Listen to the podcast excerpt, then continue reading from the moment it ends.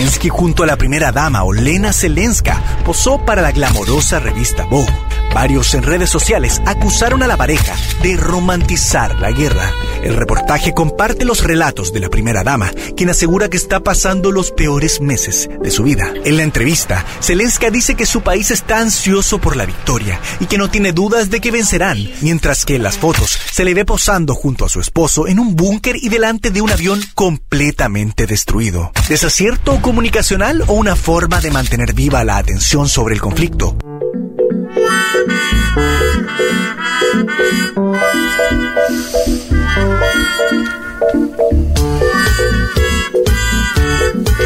Bueno, ¿y qué, qué, qué opinamos de esto?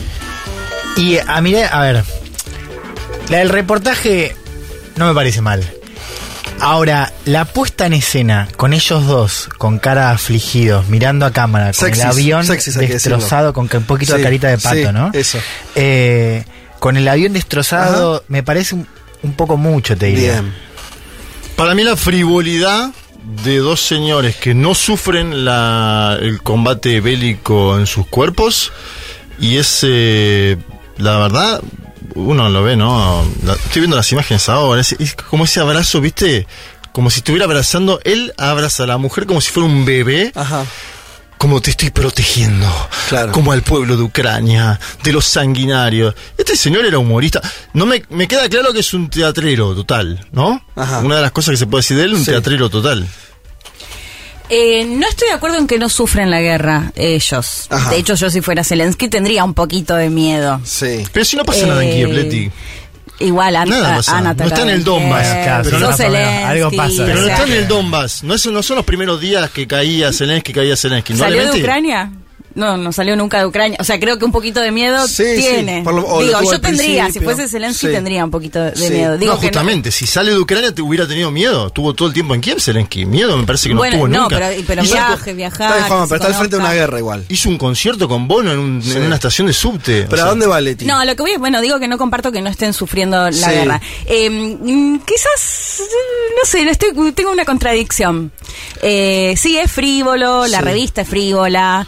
Eh, ellos me parece que, que son un poco eso. Mm. Digo, los dos son súper eh, en, en sus redes sociales, de mostrarse. De hecho, es lo que ha hecho, se reúne con actores hollywoodenses, digo. Muy mona ella, hay que decir también. Sí. Mona. Muy mona, muy Una mona. palabra. Ella muy mona y estoy viendo algo que es em, la de disfraces de Halloween que va a haber con el Luke Zelensky en Estados Unidos y acá quizás también.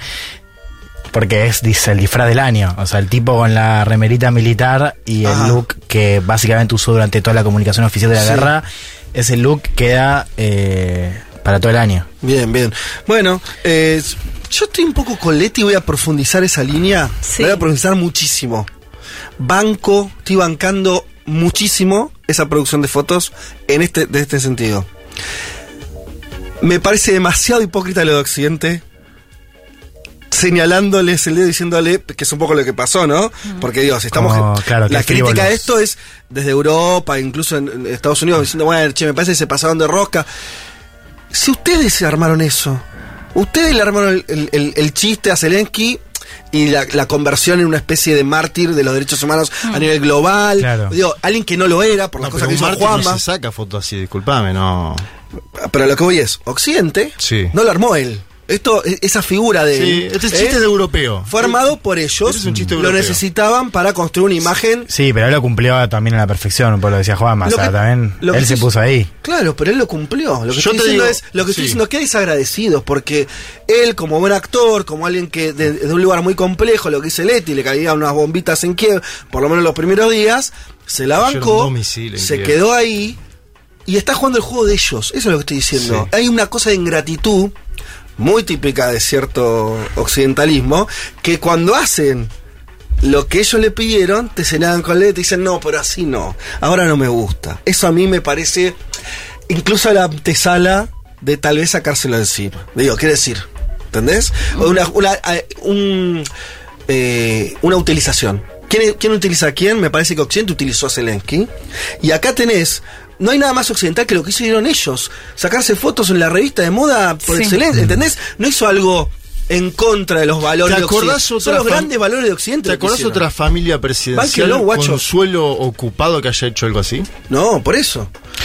Entonces, Sí, estaría bueno saber cómo lo ven todo. en Ucrania, ¿no? Porque también eso nos pasa, ¿no? Como eso que no medio sé que cómo cae. también tenemos el lente occidental, porque en general lo que nos dicen los medios occidentales es que en Ucrania hay como un apoyo popular masivo a Zelensky, ¿no? Mm. Estaría bueno saber si es realmente así o si efectivamente hay quizás una crítica, ¿no? Más fuerte hacia el rol que está teniendo ahora Zelensky. Ahí está, bueno, pareja presidencial. eh, hot.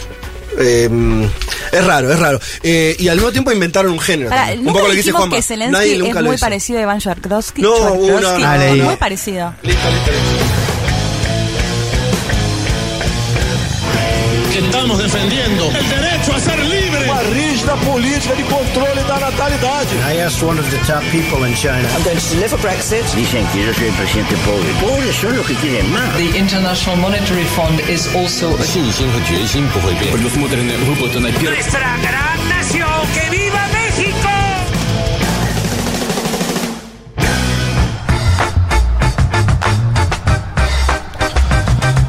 Muy buen domingo para todas y para todos. Domingo 31 de julio. Se nos va julio finalmente. Se fue julio del Muy 2022. bien, muy bien. Un mes muy frío, aparte. No, no, afuera. Así lo saludamos a Julio, que se va. Programa 100 217, perdón, de Un Mundo de Sensaciones. Hasta las 15 horas vamos a estar hablando de política internacional, así que sean todos bienvenidos, todas bienvenidas. Especialmente, no lo sé, no tengo la certeza, pero tal vez esté escuchando ¿Quién? ¿Quién? Rita, mi hija. Eso. Así que yo le prometí hoy, cuando me iba de casa, que le mandaba un saludo por la radio. Sí. Porque ella está ahora ya entendiendo que cuando uno habla, esto sucede en, en muchas casas de muchas personas a que la no lo escucha ella sola. Exacto. Así que Rita, te mando eh, un besito. De hecho, cantó el otro día en Seguro la eso no. Y estamos despidiendo. Lo que tengo para decirle para Rita es esto: que está hoy su último día de vacaciones de invierno. Ay. El lunes vuelven las clases. Eh, y ella tuvo unas vacaciones de invierno muy especiales porque Sí, estuvo muy acá, ¿no? viniendo mucho a la radio porque nosotros teníamos que trabajar. Bueno, eh, es así. Eh, y sí, estuvo, estuvo al aire, estuvo divirtiéndose por acá, haciendo cosas, jugando. Y le mando un saludito si estás escuchando, Rita. Dale. Y nos vamos en un ratito y vamos a ir a lo del abuelo. Así que un besito. Ay, qué ternura. Bien, dicho esto, eh, pasemos rápido porque nos extendimos con todo eh, a, a lo que tenemos para hoy, que es muchísimo, que es muchísimo. Eh, arranquemos por acá, seguramente ustedes lo, lo habrán visto. Eh, porque tuvo muchas este, reuniones y actividades. La electa vicepresidenta de Colombia, Francia Márquez, estuvo no sé si ya se fue, creo que sí, ¿no? ya viajó, eh, ya salió del país, estuvo en Argentina unas horas, unos días. Dos eh, días. Dos días.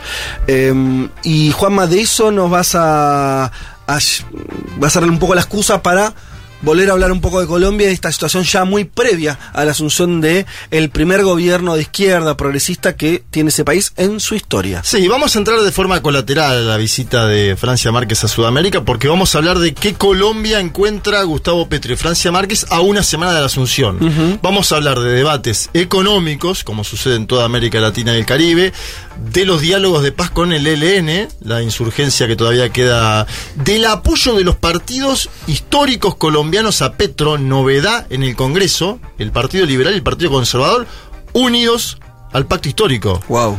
Vamos a Sí, una- desandar una eso. ¿eh? Eso es algo que tiene muchas ventajas para Petro en términos del legislativo y que también tiene algunas críticas dentro del petrismo. ¿Te imaginarás? Y sí. Vamos a un nuevo gobierno de coalición Mm. en Colombia. Ya conocemos los, los problemas, la- las complejidades. Bueno, de todo eso vamos a hablar hoy. Muy bien, de ahí nos vamos a un temazo, un temazo, eh, que es el cumpleaños de la central de El inteligencia cumpleañitos. De los Estados Unidos de América, de la CIA. Sí. Y Leti, nos vas a traer un especial sobre eso. Sí, la verdad es que siento que me quedé muy corta porque podría ser muy extensa esta columna. Eh, aprovechamos esto el aniversario para contar un poco en qué contexto se creó esta agencia de inteligencia y vamos a, si bien al menos mencionar algunos de los hechos más relevantes en los que participó y que se consideran exitosos si quieren, ¿no? Cuando da un golpe de estado, por ejemplo, pero nos vamos a basar también en algunos en los cuales fracasó la CIA. Ajá. Eh, así que Tiene bueno, varios fracasos en su haber. tiene varios, sí, sí. Está, está lejos de ser. eh, ¿cómo Entra- decirlo? está, perdón, no quiero que Mm. spoilemos, pero ¿Cochinos entra? No. Eh, o sea, lo menciono nomás. Ok. No. Ese es el gran fracaso. Sí, es, el gran fracaso, pero eh, hay uno que me parece sí, que es menos conocido, Operación Oro, no sé si lo Ah, conocen. ¿cuál? No. Berlín. ¿De vuelta el nombre cómo es? Operación Oro, el No. túnel de Berlín. Ajá. Bueno, mejor, mejor, porque la idea era eso, que no lo conozcan. Bueno, yo, yo ayer justo vi una de esas películas que a mí me encantan Ay, sobre ¿cuál? la CIA. Está, la estaba buscando en la plataforma de Netflix porque no la, no la encuentro. O sea, Pero a mirá, tirar el argumento, a ver si la sacamos. es que el argumento es muy. Es eh, un, una, un tipo que es de un grupo de secreto dentro de la CIA. Sí. De El Hombre Gris se llama. Ah, Eh, está en Netflix. sí, Creo es- que sí, que está como entre las es- Estaba buscando una nueva peli, Netflix, sí. Ah, mucha nueva. acción. Te- ah. Está muy bien la peli. eh, y como es este. Y también, el punto más básicamente es el juego de siempre donde hay uno de la CIA jefe malo Sí. que quiere hacer su, su business personal y manda a, a un grupo y sobre todo a una, a uno, a un agente a, a- a matarlo y las cosas se salen de su cauce. Pero bueno, nada, un argumento remanido. eh, pero es una obsesión también de Hollywood la CIA. ¿Viste? O sea, la Sí, cantidad de- de producciones que hay. No, de hecho después lo vamos a ver, pero Es que leía pueden un pegar. analista que, que dice, bueno, todas estas, estas películas que generan de espías, bueno, la gran mayoría y los miles de, de trabajadores de la CIA están en Estados Unidos en una oficina. Claro, Digo, claro, también por ahí un poco es el estereotipo, pero bueno, viste que que es nos encanta ver, igual hay que decir. Viste que es el permitido el que se le puede pegar a la CIA. Digo, es difícil que le peguen a otras estructuras del Estado, en- aunque sea una película. Hay mucho respeto de Estados Unidos a su bandera, a sus Sí. ejércitos. No, no. Ah, el- en, las, en las mismas películas. la película, decís, claro. a la CIA le, puede, le pegan, está admitido eso, no sé cómo funcionará Claro. dentro de su simbología interna. La CIA siempre es chota, hace las cosas mal, tortura, ¿viste? Está, No te metas con Sí, otros, sí. otras Sí, cosas de Estados Sería Unidos. Interesante saber sí. también cómo es vista por el público. Pues se da lo que hablamos la semana pasada, que es en general en Estados Unidos los argumentos de oposición a las intervenciones extranjeras Mm. son más por temas de, che, ¿por qué con mis impuestos todo Claro. el golpe de Estado? Total. Que, Sí. che, está mal que hagamos golpe de Sí, Estado. Sí, sí, total. Total, total. Y bueno, eso. Así que temazo el tema del cumpleañitos de la CIA. eh, y de ahí nos vamos a un tema de geopolítica. Sí. Lindo también. De la semana, pero obviamente estructural, Sí. porque es geopolítico, eh, y con ribetes que a mí me están hasta me, me están alterando. de- no sé qué pasó en las últimas horas. Si hubiera novedad. Por ahora no hay ninguna confirmación oficial, pero siguen los rumores de que Nancy Pelosi podría, Nancy Pelosi, presidenta de la Cámara de Diputados de Estados Unidos, demócrata ella, podría viajar a Taiwán, ¿no? Sí. esta isla que está casi ya en el centro de la disputa no comercial, ciertamente, la disputa militar entre Estados Unidos y China. Vamos a contar por qué esa posible visita está desatando una crisis, como decías vos, ya con ribetes, bueno, bastante gruesos, ¿no? Se habló, o sea, yo no sé qué nivel tenía, pero algún tipo de funcionario chino, no, no lo miré bien, perdón, eh, con, diciendo, ojo que el avioncito lo podemos tirar. Sí, eso dijo un comentarista de Global Times, que lo dijo en Twitter. Bueno, el Global Times es, es- el diario del Partido Comunista Chino, uno de ellos, ¿no? Dijo, podíamos, lo podemos Eh, tirar. Claro, esa es la opción de Yo máxima. no lo leí Otra, en fino y me parecía que el titular era más grande que la declaración del hombre. ¿eh? Ok, Te pero, digo, pero avisaron, avisaron. Y, y ahora Pelosi saca un comunicado hoy donde no menciona la escala. Obviamente, si va, no tampoco la va a Claro, mencionar, ella dice que no menciona por temas de seguridad a Sí. dónde viaja, mencionó otros países de Asia, no menciona Taiwán, sigue abierta. Ahora, lo que les voy a contar hoy es por qué, viaje o no, ya hay un problema. Claro, claro, digamos, ¿no? total. Y a ver cuáles son los matices dentro de Estados Unidos y también cómo algo que vos venís diciendo acá acerca de la cuestión de cómo la guerra opera sobre el orden internacional, de cómo la guerra entre Estados Unidos y China está cada vez más cerca en términos de proyecciones. Impresionante, sí, una aceleración ahí del, del- del conflicto también. Bueno, y tenemos un panorama, si el tiempo nos da, y eh, vamos hoy, estén atentos, lo digo rápido, eh, pero lo voy a volver a decir a lo largo del programa. Vamos a regalar un libro, un librazo, que lo, leí este, en estos días, se llama El Desorden Mundial, de Luis Alberto Moniz Bandeira, un intelectual muy importante. Eh, y es un libro, ahora no tengo tiempo, después lo vamos, lo, lo voy a desarrollar un poquito de qué se trata, eh, pero es un libro para los que le interesa la política internacional, la geopolítica, yo diría lectura obligatoria. Vamos a estar regalando dos ejemplares de este libro editado por Capital Intelectual. ¿Cómo hacen para participar por estos dos ejemplares? Se van al Instagram de Futurock, dentro del Instagram de Futurock busque, busque la publicación de nuestros flyers de nuestro programa. Es la, ¿sí? la primera que aparece, aparte. La primera imagen es la del, Sí, la del señor. propio libro y tienen que responder, darle like a, a esa, mm, este, a esa publicación y después abajo comentar la siguiente pregunta. ¿Cuál fue tu mejor operación de inteligencia? Escuchen esta, ¿eh? ¿Para levantarte a alguien o para terminar con alguien? Muy o sea, para conseguir pareja, por digamos así, Sí. o acercarte a alguien que te gustaba o alejarte, ¿sí? Sí. Pero te pedimos que nos cuentes tu mejor operación de inteligencia haciendo honor Fede- a, a- a lo que vamos a Y hablar. puede el ser día una que le hayan hecho también, ¿no? Alguna que te hayan hecho, Claro. que haya sido vos Sí. el objeto Ah. de la operación. También vale. Te operaron. También vale. Sí. También vale. Bien. Eh, y recordamos que nos pueden dejar, pueden participar también, además de dándole like a la publicación, haciendo siempre eso, pueden dejarnos un audio en nuestro WhatsApp, el 1140 66 000, 1140 66 000. Los estamos leyendo. Dicho todo esto, vamos a escuchar una canción y ya nos metemos con todo. Vamos a. Uy, mira qué lindo esto. A ver cómo suena. Ahí va. What's going on? What's going on? De Marvin Gaye. Ya venimos.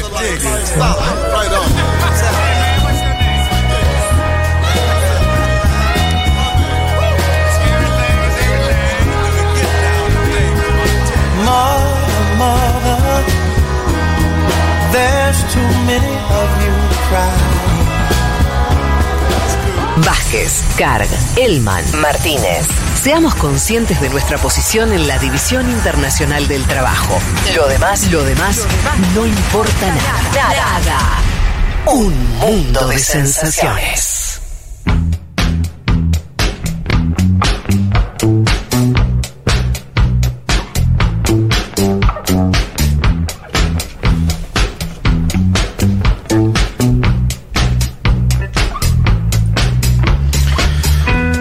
Aquí estamos ya para arrancar el programa con todo. Vayan dejando sus mensajes, los vamos a estar leyendo.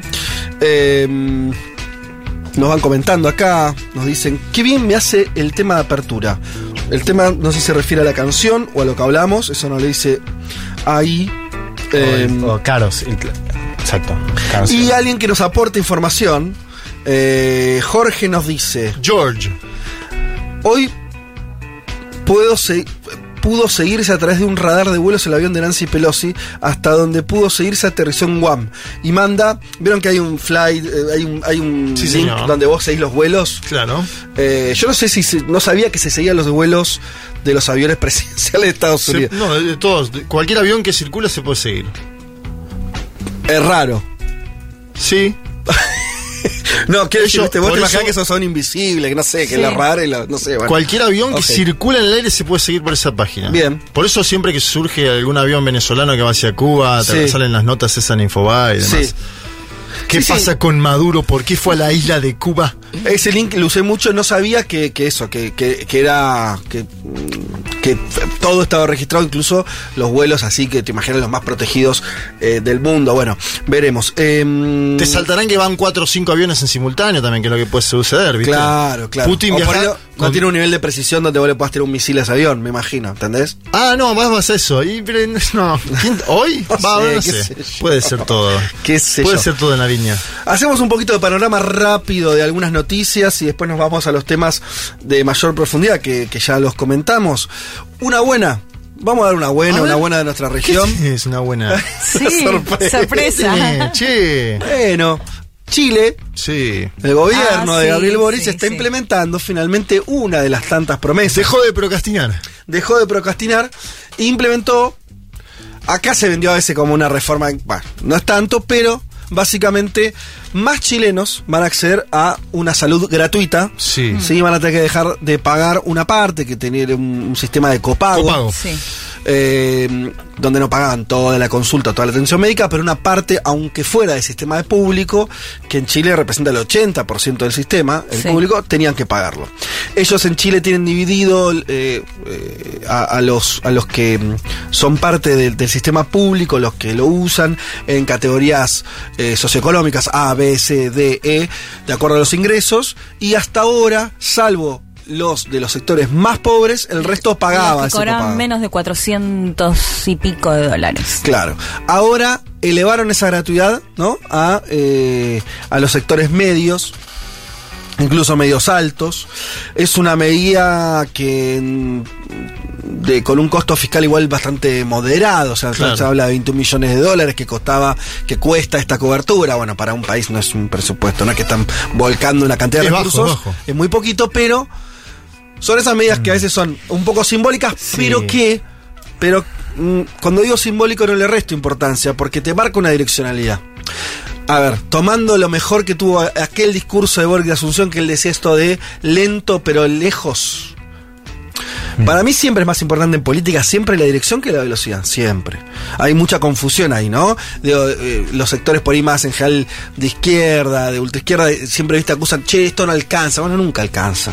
¿Qué sé Sí. yo? ¿Qué alcanza? que El tema para ir para dónde caminás, ¿no? Si te vas alejando de un sendero de mayor igualdad o te acercas. Esto acerca, entonces en ese sentido me parece una buena noticia. 5 millones de personas sobre un total poblacional de 19, es decir, un Mm. cuarto de la población estaría con esta medida y se- no gastaría 300 dólares, ¿no? Cada familia, el cálculo que tienen hecho, anual. Me- 300 dólares anual, ¿no? Sí, gastaría. por cada familia es un montón. Es una banda porque sí, podés sí. comprar Esos cálculos no sé, yo cuando lo, lo veo no me cierran. Por lo del copago puede ser, sí. Y, pero ¿Vos no sí me, no? me cierra si, ¿Qué si el costo fiscal es 21 millones. Lo, lo hice en tres minutos, eh, no cierra por ningún lado. El costo fiscal es 21 millones. Y cada familia, Sí. de las cuántas dijiste? 5 millones. de 5 personas. millones, les ahorran 300 dólares, no da. ¿Entendés lo que te digo? Te da 21, una cifra estratosférica. O sea, no, no camina eso. ¿Entendés? O sea, el costo fiscal es muy bajito y supuestamente el beneficio social es mega millonario. Hay algo ahí que no cierra. Por eso no, no sé. ¿Para Eh, cuánto decías vos de costo fiscal? 21 millones de dólares. 21 mil millones. Pero te, te das cuenta que no puede ser 21 mil millones, sería la mitad de la deuda externa argentina. Es absurdamente Sí, sí, muy elevado. grande, Juan. Pero vos decís 21 millones. El no costo para el 21.000. fisco. El costo para el fisco es 21 millones, ¿no? No, y no puede ser 21 21 millones. millones. no puede Está- ser está nunca. fuera de escala. Es, es otra... Pero también está fuera de escala que el ahorro para la familia sea semejante. ¿Sí? Que será casi un salario en un Claro, mes. no, es 21 mil millones de pesos chilenos, 23 millones Claro, de dólares. Exacto, por eso. Pero por eso, yo igual estos dos datos que, que daba Juanma, yo mismo los vi y no, se- no me cerraron. Lo de la familia, mal. a ver, los 5 millones sí puede ser, es un cuarto de la población, calculamos que sí. Claro, eh, el Ah. punto es que, que pagaran. eh, Igual también es un número muy difícil de Exacto, prever, esas porque cosas que se- también hay que ver si el hecho de no pagar eh, genera que vayan más al médico, a la médica. De hecho, a mí en Chile eso me sorprende, que acá cuando van cuento... poco al médico. Van re poco. Y sí, porque tienen que pagar. Claro. Por eso Claro. yo digo Va, que. O sea, re poco, al menos comparado por ahí con nosotros, que me parece que acá ante cualquier cosa vas, te haces el chequeo bastante seguido. Porque tenés digo. el derecho. Sí. A lo que voy es, me parece, no me parece tan, tan eh, relevante, por ahí no parece en términos fiscales o en términos de, de lo que, de una inversión estatal zarpada, pero sí en términos de cuando es por ahí con poco. Generas un acceso mucho más igualitario, eso es lo relevante. Sí, sí. Después cuánto se ahorra la familia, Sí, puede ser total. discutible. Por en vez de 300 dólares son 30, no importa. Si esto hace que un país que tenía muy restringido un derecho lo amplíe, genial. Sí, no, y te, te suma algo más que acompañe un poco esto que decíamos del espíritu del texto constituyente, Claro. que sobre Sí. todo Es este, esta idea del Estado social y democrático. ¿no? O sea, que el Estado se empieza a meter, o mejor dicho, se empieza a, a desmercantilizar estos eh, derechos, ¿no? Eh, ahí está la, la clave, ¿no? Totalmente. Eh, ahora, hay una diferencia entre que va a ser muy importante entre salud y pensiones, porque en salud vos tenés un consenso de que es irrisorio lo que se paga por la salud, y es irrisorio que el Estado no cubra más de lo que debería cubrir. En pensiones está más en disputa eso, digamos, porque ahí sí no está tan claro eh, el apoyo a que sea el Estado quien maneje las Claro, pensiones. y eso, eso es una de las cosas que no están decididas. La cuestión de las pensiones en las AFP y todo eso, ¿se acuerdan del mismo momento que asumió Boric? Que desde abajo, me acuerdo mucho, volviendo al discurso, Sí. que él no dijo nada de eso, y desde abajo la gente le decía, bueno, las AFP, como, che, estuvimos Sí. estás ahí porque estuvimos peleando por eso, y eso está medio desaparecido el discurso oficial. Sí, sí, por eso digo, Sí, pensando en total, esa lógica total. simbólica va a ser Sí, muy sí. interesante y muy relevante ver cómo se da esa, ese paquete de políticas públicas en el campo de pensiones. Bueno, pero eso, festejemos esta medida que, que es un algo para, para el lado de la justicia, ¿no? Eh, al menos eso. Bien, eh, ¿qué más tenemos por acá? Voy a leer la última, después hacemos un- una segunda entrada. Eh, Bolsonaro lanzó en la campaña presidencial. Domingo pasado. Eh, no llegamos a decir algo de, eh, de, de lo que dijo. Eh, no, no llegamos No, porque a- fue posterior al programa eso, nuestro. Fue a la tarde y no, bueno, tiró de todo. En principio, próximo 7 de septiembre, Sí. que se cumplen los 200 años de la independencia de Brasil, una fecha, o sea, es su fecha de independencia y el número redondo que siempre le da, ¿no? Como un plus, 200 años, eh, desde 1822. Bolsonaro anunció que va a haber un desfile militar eh, en la calle de Río de Janeiro. Que hay varios datos ahí. Primero que volvió a levantar todos los fantasmas de este tipo está queriendo sacar los milicos a la calle en medio de un proceso electoral. ¿no? Primero, en, en- en Brasil, no, les- no sé si lo decimos tanto acá, está muy presente la idea de la pregunta si no va a haber un golpe de Estado. Sí. Nos parece un poco extraño. Vos lees los diarios allá Sí. y te, la idea de que Bolsonaro, si le da para hacer un golpe de Estado o no, si quién lo acompaña, si. Está todo, se está hablando en esos términos literalmente, no es una metáfora. Claro. Eso es un punto. Segundo punto, anuncia en su lanzamiento de campaña eh, la idea que va a sacar un de- va a ser un desfile militar en Río de Janeiro. Y tercer punto, no lo va a hacer en San Pablo, no lo va a hacer en Brasilia, lo va a hacer en Río, que es su cuna política. La cuna del bolsonarismo y desde dónde proviene quien fuera el interventor de la ciudad durante el asesinato de Mariel Franco, Braganeto, que va a ser su compañero de fórmula. Claro, que Lo- es la otra novedad. Lo cual indica pesado, ¿no? Un hombre de verdad pesado. Hamilton Mourado es un moderado al lado de Braganeto. Total, ahora, al mismo tiempo parece ser, si vos tenés que recluirte en tu terruño político de Río Janeiro, también es una gran ciudad, pero no es ni la más importante ni la capital política. Ajá. Parece también una especie de, como una respuesta a un momento político muy negativo.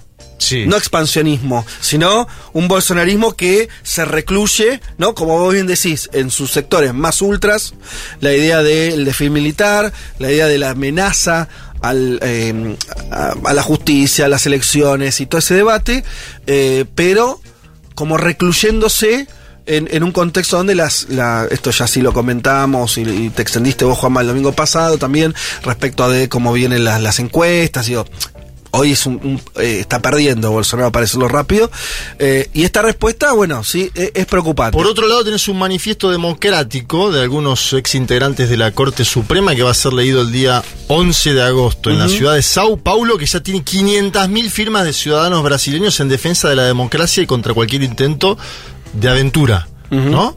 Me parece que ahí hay un dato también. Sí. Y el otro dato, no sé cómo Hay lo vi- sociedad civil observando. Total. Y, y- y- y es, es como esto que vos eh, contaste muchas veces de Lula aliándose con muchos sectores, una alianza muy amplia política electoral, que tiene una traducción también social. Esto de las firmas pareciera ser como esa traducción social de algo muy amplio que se está poniendo ya enfrente de Bolsonaro. Lo cual a mí me hace ver también que esta disputa electoral cada vez empieza a darse eh, mucho más en... eh, es difícil ver que Bolsonaro sea competitivo hoy. Y la respuesta de él parece aceptar eso. Quiere decir, cuando vos decís, ¿no? Lanzás tu campaña, en vez de hablar de mejoras sociales, una cosa que Bolsonaro intentó, ¿no? La cosa de, bueno, pongamos guita abajo. Ahora la respuesta es mucho más ideológica, política, cerrada, ¿no? Los discursos de él fueron también en ese sentido. Eh, la elección del vicepresidente, como bien marcás, otro militar. Se especulaba Sí. que fuera una mujer, que había sido ministra de Agricultura. Claro, intentó él. eh, a ver, Michelle Bolsonaro, la primera dama de Brasil, eh, habló por primera vez en el acto público. Se, se estima en Brasil que es para intentar captar el voto de las mujeres que Ujú. no, no acompañan, se imaginarán, Sí. a Jair Mesías Bolsonaro. Le va muy mal el segmento de mujeres, Mujeres particularmente. y jóvenes. Y le habló a los jóvenes, dijo, a los jóvenes de izquierda que creen. Sí. Dijo esa famosa frase: "Se- cuando sé joven, todo el mundo es eh, de izquierda, Sí. ¿no? Si, si no se joven a los 20, no se tiene corazón. Si se de izquierda, si se de izquierda después de los 30, no se tiene cerebro, una cosa así. Supuestamente era una frase del ya, ¿no? De Irán. Mm, sí, bueno, no sé. Pues es la famosa frase Sí, que sí, se sí, dice en la vulgata, ¿no? En los total, pasillos. total. Si no sos de izquierda, Sí. a los Todo 20 esto lo dijo Michelle Bolsonaro a la mujer. No, no, esa, Ah, pa- esa parte, ese tramo lo hizo el propio Jair Mesías Bolsonaro. Pero los efectos prácticos Sí. nombró a su vice, es otro milico. Quiere decir, lo que vos estás viendo son Un todos- milico más heavy todavía. Bueno, a eso voy. ¿Están de acuerdo? Mi lectura de la situación Dale. rápida es esta: es, es un bolsonarismo que se achica, se cierra sobre los propios, no está en un momento expansivo. Y en todo caso parece ya una forma, es como decir, bueno, si perdemos, perdemos con la nuestra. Eso es lo que parece, lo- los síntomas que se ven. Si perdemos, perdemos la nuestra. Eh, y el dato muy importante, esa carta que vos decís, eh, te dibuja también donde la firman muchos empresarios también, Sí. o sea, sectores que no son ni Empresarios progresistas. académicos, políticos. No es una carta de progresistas. No, no, claro, no. No, Bueno. es que no es. De hecho, se va a armar un. Eso lo organiza la Universidad de San Pablo. ¿sí? Eh, y exministros de la Corte Suprema. Aparte de eso, va a haber un una movilización ese mismo día de organizaciones sociales y políticas también en defensa de la democracia. Bueno, Entonces ahí tenés un bloque. Sí. Ultra grande, Sí. donde tenés burguesía, eh, pequeña burguesía, organizaciones sociales, todo, todo el paquete en contra de Bolsonaro. que apoyan la narrativa de Lula. Yo decía en el pase con Sued, para mí los políticos, o sea, tienen razón o no tienen razón. Cuando tienen razón, cuando el- la- lo que pasa afirma lo que ellos lo que ellos dijeron que iba a pasar, eso es un activo muy importante para un líder político.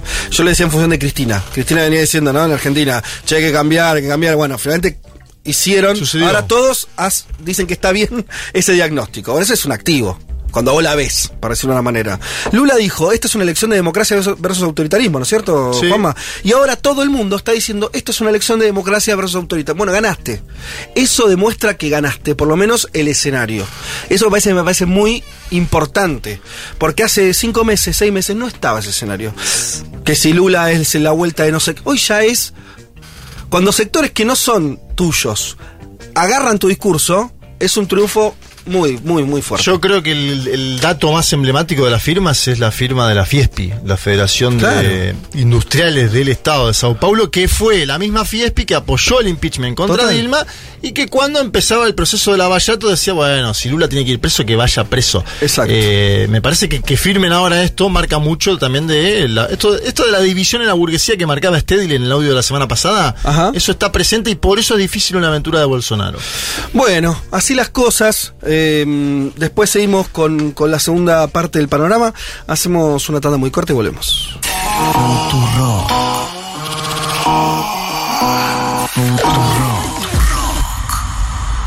Hasta las 3. Federico Vázquez, Juan Elma, Leticia Martínez y Juan Manuel Carg hacen un mundo de sensaciones.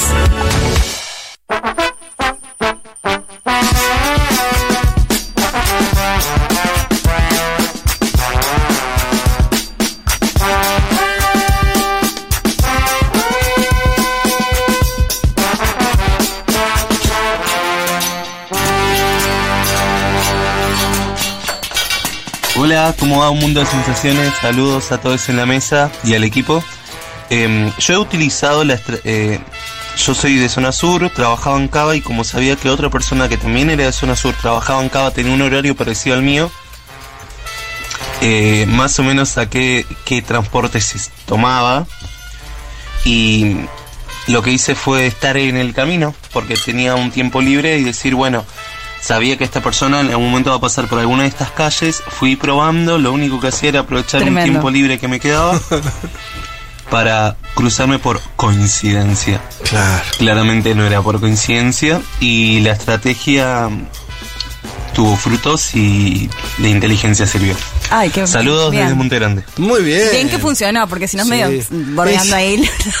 Hay códigos si te están persiguiendo. El éxito del fracaso. Está bien, está bien. Eh, Fidel Castro solía decir, si éramos 10 locos eh, con 8 rifles, si nos mataban a todos íbamos a quedar como unos dementes, ganamos. Sí, no, ¿Viste? O sea, pará. el Claro. azar en la historia... Sí, totalmente. Perdón, voy a decir algo, y esto vale para todo el día, me parece. Si uno eh, pone una consigna de microinteligencia, no puede después decir a esto es medio border, porque casi que No, estás no, está invitando bien, a que la bien, gente sí, sea sí. No, además, ¿quién no habrá hecho algo como para Por hacer un encontronazo casual, aunque no era tan casual? Claro. Pero bueno, ya ver por- es que, to- que Bondi se tomaba, ¿no? Escuchen este, a ver, espera. Mario, mi nombre es Mario, dice. Y mi operación de inteligencia fue acercarme al padre de la susodicha yendo a jugar al ajedrez al mismo club que el padre iba los sábados, días Claro, sábados. al ajedrez con el papá, sí. Logré hacerme amigo Ajá. y que me invitara a su casa a merendar post partidos. Y así logré conocer y empezar a salir con su hija. Gracias. La, una jugada de ajedrez literal, Sí, ¿no? Lo que me parece del siglo XIX más, ¿no? Como, total, total. como conocer el padre, hacerse amigo del... Bueno, pero son estrategias. ¿Hay, hay un audio más? A ver. Hola Futus. El máximo operativo de inteligencia que monté en años eh, fue cuando me crucé a un chabón en el colectivo que me gustaba mucho, mucho, mucho. Siempre no estábamos en el mismo colectivo, pero no sabía Ay, el nombre, que estudiaba nada. Casualidad que nos sentábamos cerca, le empecé a chusmear los apuntes con los que iba a la facultad y empecé a, o sea, de ahí saqué qué carrera más o menos estudiaba y sin querer me lo empecé a cruzar en la fotocopiadora o en el pabellón en que justo cursábamos los dos. Sin Y querer. bueno, terminamos saliendo, estuvimos un tiempo juntos después, así que operativo de inteligencia era triunfante. Un besito. Qué lindo, igual. Me encanta esa historia de te ves con alguien que ahí hay un mini flechazo y quedan algo, digamos, Sí. ¿no? Porque eh, su- suele ser difícil. ¿Puedes leer una de Desamor? Por favor. Mi mejor Uh. de Javada Java Davadou. Mi mejor operación de inteligencia fue durante una cita con un salame que conocí en Tinder, de la que me quise ir desde el primer minuto. Aproveché que el flaco se fue al baño y le escribí a una amiga para que me ayudara. Ajá. Me llamó a los cinco minutos fingiendo trágica ruptura con su novio. Le dije al pibe que me tenía que ir urgente. Todavía nos reímos de la operación Claro, rescate. Hermoso, sí. Está, Y dice sí. que estaba separada hace dos años del novio, ¿entendés? Es genial. Che, me acabo de separar de mi novio. Claro. Hay una que me parece impresionante por el nivel de despliegue, ¿eh? Sí. que dice Rochi. Sí, mi son mejor- todos de la CIA al final, ¿eh? O sea, Mi Sí, mejor ¿viste cuánta operación, inteligencia escuchá esta, esta de Cifrón. Sí. Mi mejor operación para conquistar a mi actual pareja fue organizar la fiesta de un falso cumpleaños. 50 personas Un montón. complotadas yendo a divertirse al cumple. No. Fue el escenario perfecto para que nos apartemos a hablar, conocernos más en profundidad y que surja el amor. Fue hace 13 años, así que claramente fue mejor que cualquier operación de la CIA existente en el mundo. Pero desde ya. 50 personas es un montón. Es un montón. Mamá por haber hecho una fiesta más chica no servía igual. No, pues eso es de operativo. De 20. es operativo. No, porque además está bien. Porque es como, bueno, le da más, o sea, un cumpleaños así, Sí, más heavy, importante. social, Sí. claro, tenés muchos amigos. Claro, claro, claro. Te, te, esta. mejor. A ver. Ariadna dice, la mejor operación de inteligencia de mi compa, es, es absurda, pero me encanta, fue volver a mi casa post fiesta, imagínense el estado Sí. de estas dos personas, a decís, buscar ¿me un voy a buzo, dormir o vuelvo? a buscar un buzo que tenía colgado en su cintura. ¿Entendés? El tipo le dice, Ah, che, perdí pasado, mi buzo. sí. O ninguno de los dos se dio cuenta que ese hombre tenía buzo en su cintura. Vamos a mi casa a buscar un buzo. Diciéndome que se lo había olvidado. Claro, le dice, "Va- che, vamos a buscar mi buzo que está en tu casa. Ah, dale, vamos. Van a buscar el buzo y lo tenía el tipo en la cintura, en fin. Bien. Eh, la gente bueno, está como loca escribiendo, eh, mandando audios, sigan haciéndolo, lo vamos a seguir leyendo. Yo tengo una personal, me la reservo y la cuento final, en un rato. final. En un rato Sí, cuento sí, la sí. mía. Me gusta el comentario, tiene que ser esto, ¿ah? Sí, sí, sí, totalmente. Recuerden ir a, a me gustear a la, a la publicación. Eh, mm, ¿Por dónde seguimos? Vamos, vamos a- al primer tema de los que les habíamos comentado. Eh, dijimos, estuvo Francia Márquez, la vicepresidenta electa de Colombia en Argentina. Estuvo mm, en, el, en el Congreso Nacional, ¿no? Estuvo reunida con Cristina eh, Fernández de Kirchner. Estuvo en eh, una actividad en el CCK. Muy bonita. Eh, ¿Estuviste vos ahí, Juan? Sí. Ah, bien. Me dijeron con muchos ribetes galeanescos. Sí, arrancó con un poema, bueno, el de los nadies, que es un poco el- uno de los lemas de campaña de Márquez. Mucha gente. Mucha gente, Mucha lleno. gente, sí. Y qué espectacular es ese auditorio también. Ah, ¿no? sí, Digo, la ballena. eh, sí. Eh, hubo muchos oyentes, pues nosotros regalamos entradas. Mm. Eh, Julia lo hizo Segurola. Así que hubo algunos ahí también eh, oyentes de, de la radio que, que, que habrán estado. Y bueno, que, a ver, no sé, ¿qué te pareció? Eso, Eh, una perlita de eso. No, a ver, un poco lo decía Juan en el aire, algo que, que es verdad. Ella tiene un. También estaba cansada, es cierto. Eh, un tono, si querés, un poquito más pausado y, y más bajo que el de otros líderes y, y lideresas eh, latinoamericanas. Fuera del aire lo dije, no al aire. Ah, fuera del aire. Y sin embargo, eh, hay algo en lo que dice, o sea, es como una máquina narrativa. Cada cosa Ajá. que dice. eh, Pero es más bien poética que de sí, liderazgo político. Sí, pero al mismo tiempo al conocer su historia, digamos, Mm, hay una claro. cosa de Sí, una- sí. la potencia que transmite con lo que dice, con frases cortas, Mm. pero muy certeras y muy potentes, que es bastante impresionante. Eh, y bueno, después también eso, mucho, muchos colombianos, yo hablé con un par. Eh, colombianos que viven acá, Mm. que claro, te dicen eh, que la conocen hace años como lideresa local, quizás, y que jamás se hubiesen imaginado que podía llegar. Claro. a Sería Claro. como jamás se hubiesen imaginado que la izquierda podía gobernar en Colombia. Bien, vamos entonces, eh, Juanma, ¿por dónde querés arrancar? No, para no, contarnos? em- empezamos por el pacto histórico en general. Después Sí. voy a llegar a Francia Márquez. Pero estamos a una semana de la asunción eh, presidencial. Se espera una masiva movilización para el día domingo próximo en la Plaza Bolívar de Bogotá, donde entran 40.000 personas, se esperan 100.000, es decir, que van a estar todas las avenidas aledañas eh, llenas, algo significativamente nuevo para la historia colombiana. Nunca hubo efervescencia en la previa de un gobierno popular.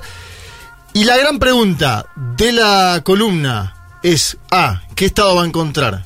El pacto histórico, B, ¿qué es el gran acuerdo nacional del que está hablando Gustavo Petro? Gran acuerdo nacional, como su nombre ya lo implica, es algo bastante pomposo y que nos lleva a pensar en un gobierno más amplio del que pensábamos, ¿no? O del que imaginábamos, o del que incluso se habla, porque uno escucha las declaraciones de Petro, de Francia Márquez, y uno dice, eh, Colombia marca que hay que ir a la izquierda, no hacer concesiones. Bueno, ahora yo les voy a contar que hay, acuerdos políticos, y hay acuerdos políticos con la política tradicional, lo Mm. cual no, indica que sea algo malo, ¿eh? Estoy contando lo que sucede.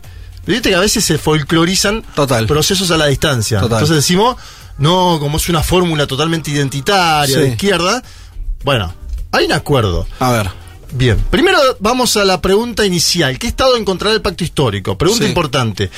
Porque hay que ver las condiciones, ¿no? Eh, Gustavo Bolívar, un senador petrista, estuvo esta semana haciendo diversas entrevistas y dijo, vamos a encontrar un Estado muy debilitado en términos económicos porque se llevaron la olla y la estufa, no están dejando nada. Se llevaron la olla y la estufa. Es muy buena frase. Dice, no dejan absolutamente nada, habla de una deuda casi impagable, de un alto déficit fiscal, pide a los empresarios acompañar al presidente. Esto es algo que se viene dando sucesivamente. Decíamos antes, Lula que busca apoyo del empresariado. En la Argentina en su momento, el frente de todo, ¿a quién hablaba? Los empresarios. Después te dejan a garpe a mitad de camino, hacen sus propios negocios. Sí. Bien. Vamos a escuchar este primer tramo de Gustavo Bolívar, me parece importante ponerlo en consideración porque es un petrista puro y duro, pero que ya está haciendo alguna crítica a este armado más amplio que yo les comentábamos. Primero él dice la situación económica de Bolivia, de, de Colombia, ¿cómo la encuentran? Gustavo Bolívar. Vamos a recibir un país con una deuda casi impagable. Estamos entre los 23 países con más riesgo de no de entrar en un default, que es la impagabilidad de la deuda. Vamos a eh, recibir un país con un alto déficit fiscal de casi 83 billones de pesos y vamos a recibir un país desfinanciado. Y yo ya por eso digo que ni siquiera rasparon la olla, sino que se llevaron la olla y la estufa, no dejan nada. Entonces los empresarios tienen dos opciones. Se meten la mano al drill, los necesitamos y de aquí les hago un llamado de corazón. Tienen que pagar esta reforma tributaria para que sus empresas no se hundan, para que el país continúe a flote, para que la economía florezca. Sin esa reforma, pues sencillamente, primero vamos a tener un pésimo gobierno. No podría gustado cumplir ninguna ninguna de las promesas o muy pocas, digamos, con el dinero que hay hoy de recaudo no sería suficiente o tendríamos que aumentar el déficit fiscal o aumentar la deuda, financiarnos vía deuda o, vía déficit fiscal, pero eso sí, para los empresarios no puede ser una alternativa porque enseguida le estamos diciendo es, este país va a entrar, eh, digo nuevamente el término en default, que es incumplimiento de pagos, y nos vamos a hundir. Y cuando se hunde un barco, pues se hunden todos los que estamos ahí dentro, incluidos los empresarios, los pobres, los ricos. Y la idea es que mantengamos a flote el barco para que todos tengan un provecho. Bueno, clarito, ¿no? Dice, sin ese cambio económico vamos a tener un pésimo gobierno. Sí. Estamos hablando de un hombre oficialista importante dentro del Senado que dice hay que ejecutar cambios ahora. Tienen que pagar más lo que más tienen. ¿Para qué? Para financiar programas sociales porque tenemos graves problemas estructurales eh, en Colombia. En el medio de todo esto aparece el debate sobre las fuerzas políticas. Pacto histórico tiene una importante fuerza en la Cámara de Diputados y Senadores, pero ha agrandado su marco de alianzas. De hecho, se juntaron Gustavo Petro. ¿Se acuerdan de César Gaviria? Yo les comenté. Tenía buenas chances de ser candidato a vicepresidente de Gustavo Petro sí. allá, allá lejos y en el tiempo. Sí, sí. Porque en la primera vuelta Gaviria terminó apoyando a Fico. Y porque en la primera vuelta Gustavo Petro fue, como bien sabemos, con una Francia figura, Márquez. Una figura centrista, para entender rápidamente, ¿no? Una figura del centro Gaviria. político. Del centro-centro. Centro-centro, claro, tenés. En ¿eh? Colombia eso existe, quiere decir, por ahí hay que, como no existe la izquierda durante mucho tiempo, Sí. existe la, la derecha, la ultraderecha y un centro, ¿no? Liberal, ¿no? Que me parece lo que expresaba Exacto. lo que vos decís. El Partido Liberal de Gaviria. Se juntó con Petro el día 9 de julio en Florencia, Italia. Algunos hablan del Pacto de Florencia. Eh, un almuerzo que duró cuatro horas. Limaron viejas asperezas, porque acuérdense, le decía, Gaviria apoyó a Fico en la primera vuelta. Y cuatro días después de ese almuerzo en Italia, el Partido Liberal votó declararse partido de gobierno. ¿Sí? El Partido Liberal, partido de gobierno. Primer dato para entender este gran acuerdo nacional del cual habla Gustavo Petro. 14 senadores y 33 diputados tiene el Partido Liberal. Es importante en términos de peso en el Congreso. Le agregamos al bloque oficialista los verdes, 8 senadores y 15 diputados. Le agregamos el partido de la U, que está bajo la dirección de Dylan Francisca Toro. La nombro a propósito porque ahora en el audio que el vamos a partido de la U era el partido Uribe.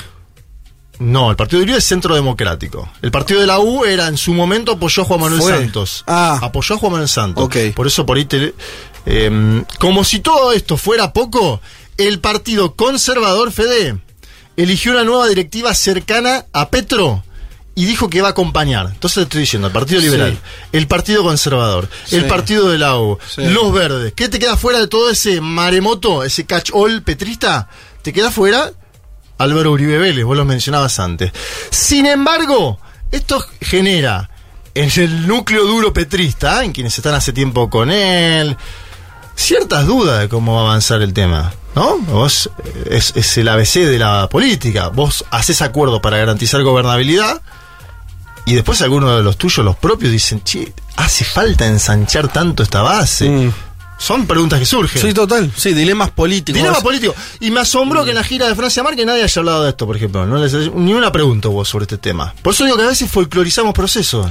Bueno. Tenemos que prestar atención a la, a la Sí, dinámica. Me parece que son roles distintos, ¿no? Ella, ella viene más a mostrar el símbolo del cambio, Bien. las cosas que decía Igual Juan. después te voy a mostrar Sí. que hubo no una divergencia, pero en el medio de la gira de Francia Márquez por Sudamérica hubo posiciones distintas con el presidente en un tema. Pero eso vamos después. Gustavo Bolívar, te lo presenté antes, dice que el armado actual del Gran Acuerdo Nacional es una sopa de sapos. Pero dice que hay que comerla porque hay que sacar a la gente de la pobreza y la, y la violencia. A ver, escuchemos.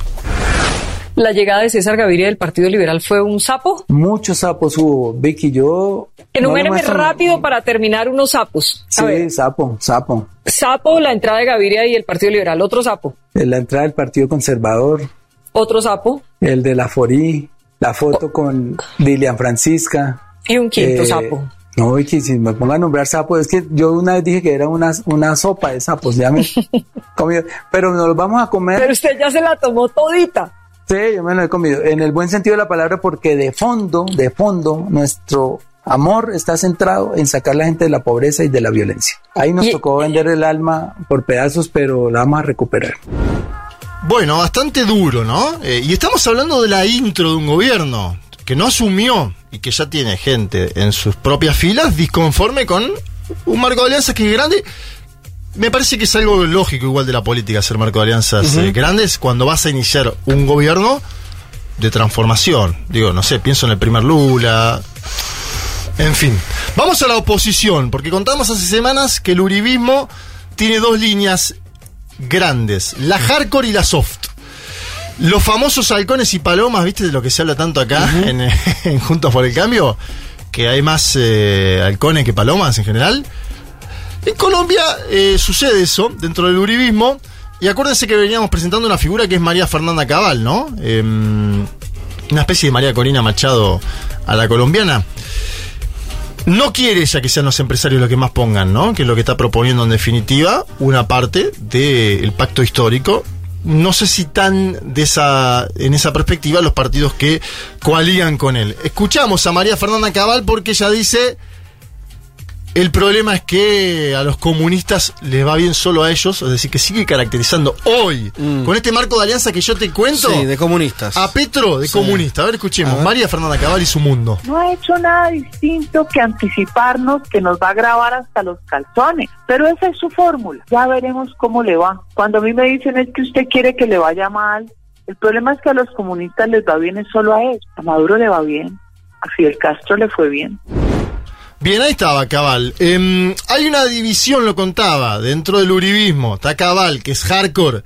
Y hay un senador llamado Miguel Uribe Turbay. No tiene ningún vínculo con Álvaro Uribe. Pero Miguel Uribe Turbay dice que el Centro Democrático tiene que hacer una oposición inteligente. Es decir, apoyar aquello que les parece bien y criticar aquello, no acompañar que les parece mal. Pareciera esta perspectiva de Miguel Uribe Turbay más dispuesta a dejar hacer, entre comillas, al nuevo gobierno, ¿no? Habrá que ver los famosos 100 días y demás. Si uno escucha a Cabal, dice, no le da ni un día. Y si uno escucha a Bolívar, que es oficialista, petrista, dice, ojo, también empieza con críticas al propio gobierno. Acuérdense que pone Petro a un discípulo de Stiglitz a manejar la economía. Estoy hablando de Ocampo. Eh, habrá que ver si viene por ese lado la idea de oposición inteligente que pide este hombre, Miguel Uribe Turbay. Iván Duque, presidente saliente. ¿Se acuerdan de Iván Duque? Claro. Ya era lo, lo- medio que lo, ¿no? Pasó al Sí. Arcón, al arcón de... Que además que en Colombia como esta cosa que no hay reelección, Claro. eso, viste, como que las figuras pasan y pasan, viste, Claro, cosa ahí. pero es verdad que eh, Duque es el primero en ese en esa fila, porque antes tuviste dos mandatos de Santo que fue el que Claro, selló la paz. claro. No, Duque es el primer irrelevante, digamos. Sí, y Duque es el que se quedó con Uribe, porque Juan Manuel Santos no acompañó. No, a hizo Uribe hizo su otra propia cosa. política, fue un delfín que se desmarcó. Eh, es interesante este audio porque Iván Duque dice, ojo con el centro democrático, porque muchas veces lo quisieron dar por muerto, y esto lo pongo en consideración por toda la declaración que hubo, las columnas de opinión, el uribismo murió, el uribismo no existe más en Colombia, no hay más derecha colombiana. Bueno, Iván Duque, en este audio que vamos a escuchar, dicen muchas veces quisieron sepultar al centro democrático y no pasó y no va a pasar. Iván Duque, presidente todavía de Colombia. Es que los partidos tienen que seguir siendo intérpretes de las dinámicas de la sociedad y tienen que sintonizarse con las expectativas de la sociedad. Y yo creo que el partido hoy está en ese reto. Y una cosa, el, Centro Democrático es un partido que muchas veces lo han querido sepultar. Yo me acuerdo que en las elecciones locales del año 2015 al partido le fue muy mal. Y fíjense, estábamos tres años después llegando a la presidencia de la República. Entonces, yo creo que los partidos se forjan en la lucha y se forjan, como le digo, nutriéndose ideológicamente y redefiniendo sus lineamientos y sus batallas. Vamos a la gira de Francia Márquez por Sudamérica, que es algo que estábamos eh, vendiendo desde el inicio mismo de este programa. Primero va a ver a Lula San Pablo. Fíjate que es el único paso de la gira donde no se encuentra con oficialismos. Bien.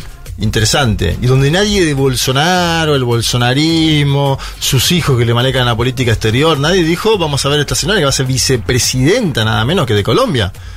Ahí tenés otro dato. En ese bolsonarismo de salida que vos bien ubicabas cuando hiciste el panorama, ni siquiera pidió un encuentro No, bueno, claro. con Francia Márquez. Bueno, pero vos podés tener ideologías distintas, decir esta señora va a conducir los destinos a su forma Mm. de Colombia. Nos, Sí. nos juntamos. No tiene eso el bolsonarismo y calculo que no lo tendrá.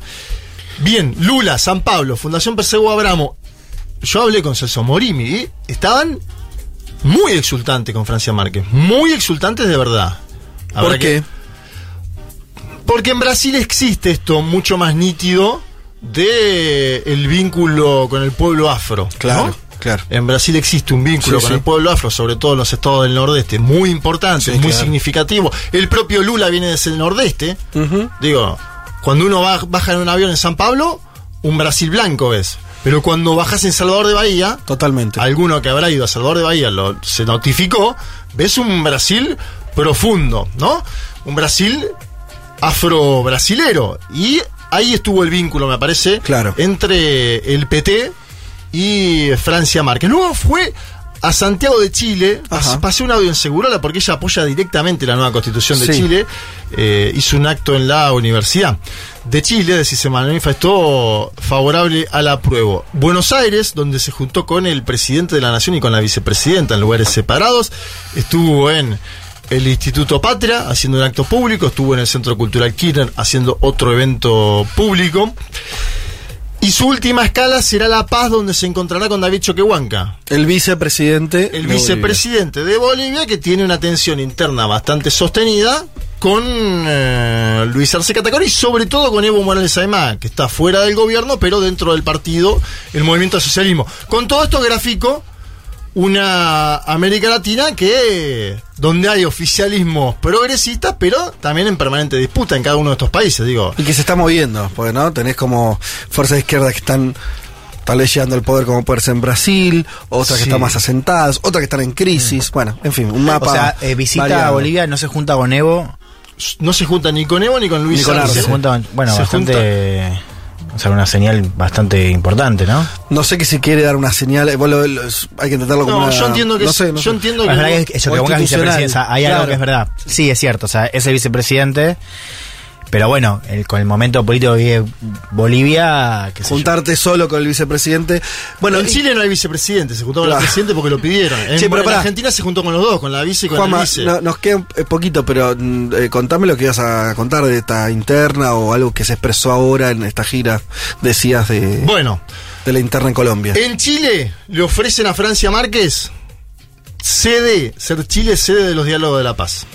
¿Sí? Con el Chile, LN. Ajá. Gabriel Boric le dice, queremos poner... Bueno, poner- Diálogo de la paz con la única guerrilla que queda activa en Colombia, Exacto. el ELN, sí. De hecho, escuchemos a la propia Francia Márquez en Chile sobre el ofrecimiento de Gabriel Boric.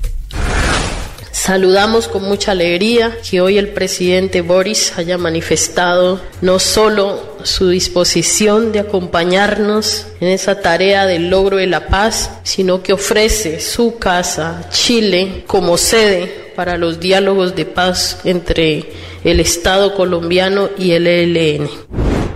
Bien, ahí está. Esto es un Che, ofrecimiento banco que diga. Boris, porque nos elimina el En problema. Chile le dicen Boris, aparte. Sí, los chicos le dicen Boris. En pero- Chile le dicen Ah, listo. Pero- Igual arrancó diciendo como un boli o algo así, después Es que es en por Boris. eso, mucho, que Boric, que Boric, Boris. Simplifica a Francia Márquez, No, le agradecemos. No, es Boric. Sí, a mí me ¿por qué pone mal. Boris. Me, Me gusta Boris. A mí No, me gusta Boris. mucho Boris. Boris. Me gusta mucho que la, No, la que vicepresidenta Fedu, de. Colombia. Mira, cuando se merezca el Boric, Claro. Aparte, Vos eres un estamos Boris. hablando de una un vicepresidenta de Colombia, afrocolombiana, que viene del Cauca, que fue empleada doméstica. Imagínense cuando lo vea Gabriel Boric, es universitario, ¿no? Boris le dice. Bueno. Tiró el Boris por la ventana. pero Bien. entonces sí, ¿cómo, cómo sigue? Francia? Márquez dijo esto en Chile el día jueves. Sí. Jueves, seguime. El día viernes se junta Gustavo Petro con una serie de embajadores en eh, Colombia, Ajá. Cuando la vicepresidenta ya estaba en la Argentina, y sale a manifestar públicamente Petro, yo creo que ya estaba noticiado de las actividades de la vicepresidenta, me da la atención, que la sede va a ser La Habana, Ah, que los diálogos de paz con el ELN van a volver, pero la sede va a ser La Habana. después de las declaraciones de ella. Sí, claro, ella habló el jueves Mm. y Gustavo Petro habló el viernes. Es un hecho chico, no es un hecho significativo al lado de todo lo otro Sí. que acabamos de contar, de los acuerdos, de los mega acuerdos que ha hecho Gustavo Petro en el Parlamento Sí. y que me parece lo más importante de la columna para comprender que busca un gobierno con casi toda la política tradicional adentro. Sí. Ese para mí es el dato. ¿no? Acuérdense el balotaje. Era, ¿quién es lo nuevo? Gustavo Petro llega a- a- con, con- con un discurso nuevo que efectivamente es, digamos, nuevo en términos de que nunca hubo un gobierno con un liderazgo así, pero va a tener una base parlamentaria amplia. Vamos a escuchar al presidente electo que va a asumir el próximo domingo diciendo que prefiere a Cuba para los diálogos con el ELN. Hemos hablado con el embajador cubano aquí presente, eh, el reinicio del protocolo suspendido de tipo diplomático permite la continuidad de los diálogos del ELN allí. El gobierno cubano será el que diga si, si quiere mantenerse como anfitrión. Bien, ahí estaba, pasaba. Me parece que para hacer una mini conclusión de esta columna, tenemos un gobierno que llega con un buen apoyo popular, una buena victoria en la segunda vuelta contra Hernández. Y para mí, no sé ustedes si esperaban esto o no, un marco de alianzas bastante más grande de lo que se presumía, ¿sí? Con esto no quiero decir que esto modifique el gobierno de Gustavo Petro, que no tenga la llave Gustavo Petro, porque Gustavo Petro es el presidente de la nación, es el que tiene la decisión política, es el que se había juntado antes también con los empresarios. Estoy graficando nada más que para blindar al primer gobierno de izquierda de la historia contemporánea de Colombia, llega con acuerdos por todos lados. Y además de eso, pareciera, decime Sí. si lo ves igual, si lo ven igual, eh, que la vicepresidenta hay que ver qué lugar tiene. Pareciera que todavía no está, Bueno. no hay una respuesta a eso. Bien. Porque vos marcaste la diferencia con el tema de los acuerdos de paz muy evidente. Sí. Y yo me acuerdo, el pro- la propia noche que festejaron el triunfo, y Sí, estaba hablando, hablando Mar- Francia Márquez, se Francia ingresa a Mar- la comitiva de Gustavo Petro y se. y la interrumpen. Sí, se calla, la A lo- callan. claro. Y a lo que voy es que, para no sobrevender una interna que no sabemos por ello cuánto, es- cuánto espesor tiene, me suena que todavía no está muy claro cuál es el rol de ella, si va a tener un lugar eh, en la gestión, si no, los vicepresidentes muchas veces no Ah, lo bueno, Es tienen. ministra. Va a ser ministra. Igualá, claro. Bueno, con más razón, su lugar en el Ejecutivo hasta dónde va a ir, sus opiniones hasta dónde van a contar, si ella representa una parte del electorado o no, si tiene sus votos, por así Si decirlo. tiene su partido es el otro gran Bueno, dilema, porque uno, uno de los que vino en la delegación, amplia delegación de Francia Márquez, fue el presidente del Polo Democrático Alternativo. Sin embargo, ella acepta ir con el Polo Democrático Alternativo porque no había llegado a juntar las firmas necesarias en su partido que estaba creando. Mm. Entonces la, ahí la divergencia es, ¿va a crear Francia Márquez un partido alternativo en Colombia o se va a ceñir al polo democrático alternativo? No son cuestiones menores, me parece, y en el debate de la vicepresidencia en toda América Latina, también es cierto que de la vicepresidencia se puede hacer bastante poco. Claro. Que es algo que grafica muy bien. Pero ruido político puede haber, porque vos lo, lo dijiste Sí. por Choquehuanca en Bolivia. Podés taponar. Ahora, ejecutar acciones Mm. de gobierno, y el caso argentino me parece el más emblemático, Es más difícil. es mucho más difícil. Y hay una agenda que va a entrar en contradicción. La cuestión ecológica, que para Francia está en primer orden, eh, no lo sé para Petro, los decisiones no se van. se- no, pero se no van en ese sentido. No, Bueno. se manifestó públicamente. eh, Sí, pero sí, su ministro de Economía dijo que Claro. tenían que multiplicar la poza de petróleo. el Digo, tema, sí. ahí, a lo que voy es, me parece que son zonas de conflicto lógicas. que van a lógicas ocurrir. de un gobierno que Van todavía no empezó y Van por eso me parece que hay que prestar atención el 8, el 8 cuando asuma cuál va a ser su discurso y cuál va a ser el discurso también de Francia Márquez. Acuérdense cuando asumen Arce Choquehuanca, dos discursos bastante distintos en Bolivia. Bueno, analizaremos ahí si se produce lo mismo o no con Francia Márquez y con Gustavo Petro. Nos vamos de acá y de esta columna sobre Colombia escuchando a Nicky Nicole, si les parece, haciendo Camilo. Perdón, naturaleza. Con Camilo. Porque me dicen loca frecuentemente. Solo porque voy por los caminos que quiero. Para mí nadie entiende mi mente. Te pido que me hables más bajito. Que para mí tú no eres el más bonito. Pero esta noche cuando rompan los compases Bailaremos juntos Porque Horas recorriendo todos los rincones del planeta. Todos los rincones del planeta. Vázquez, Elman, Martínez, Carg. Un mundo de sensaciones.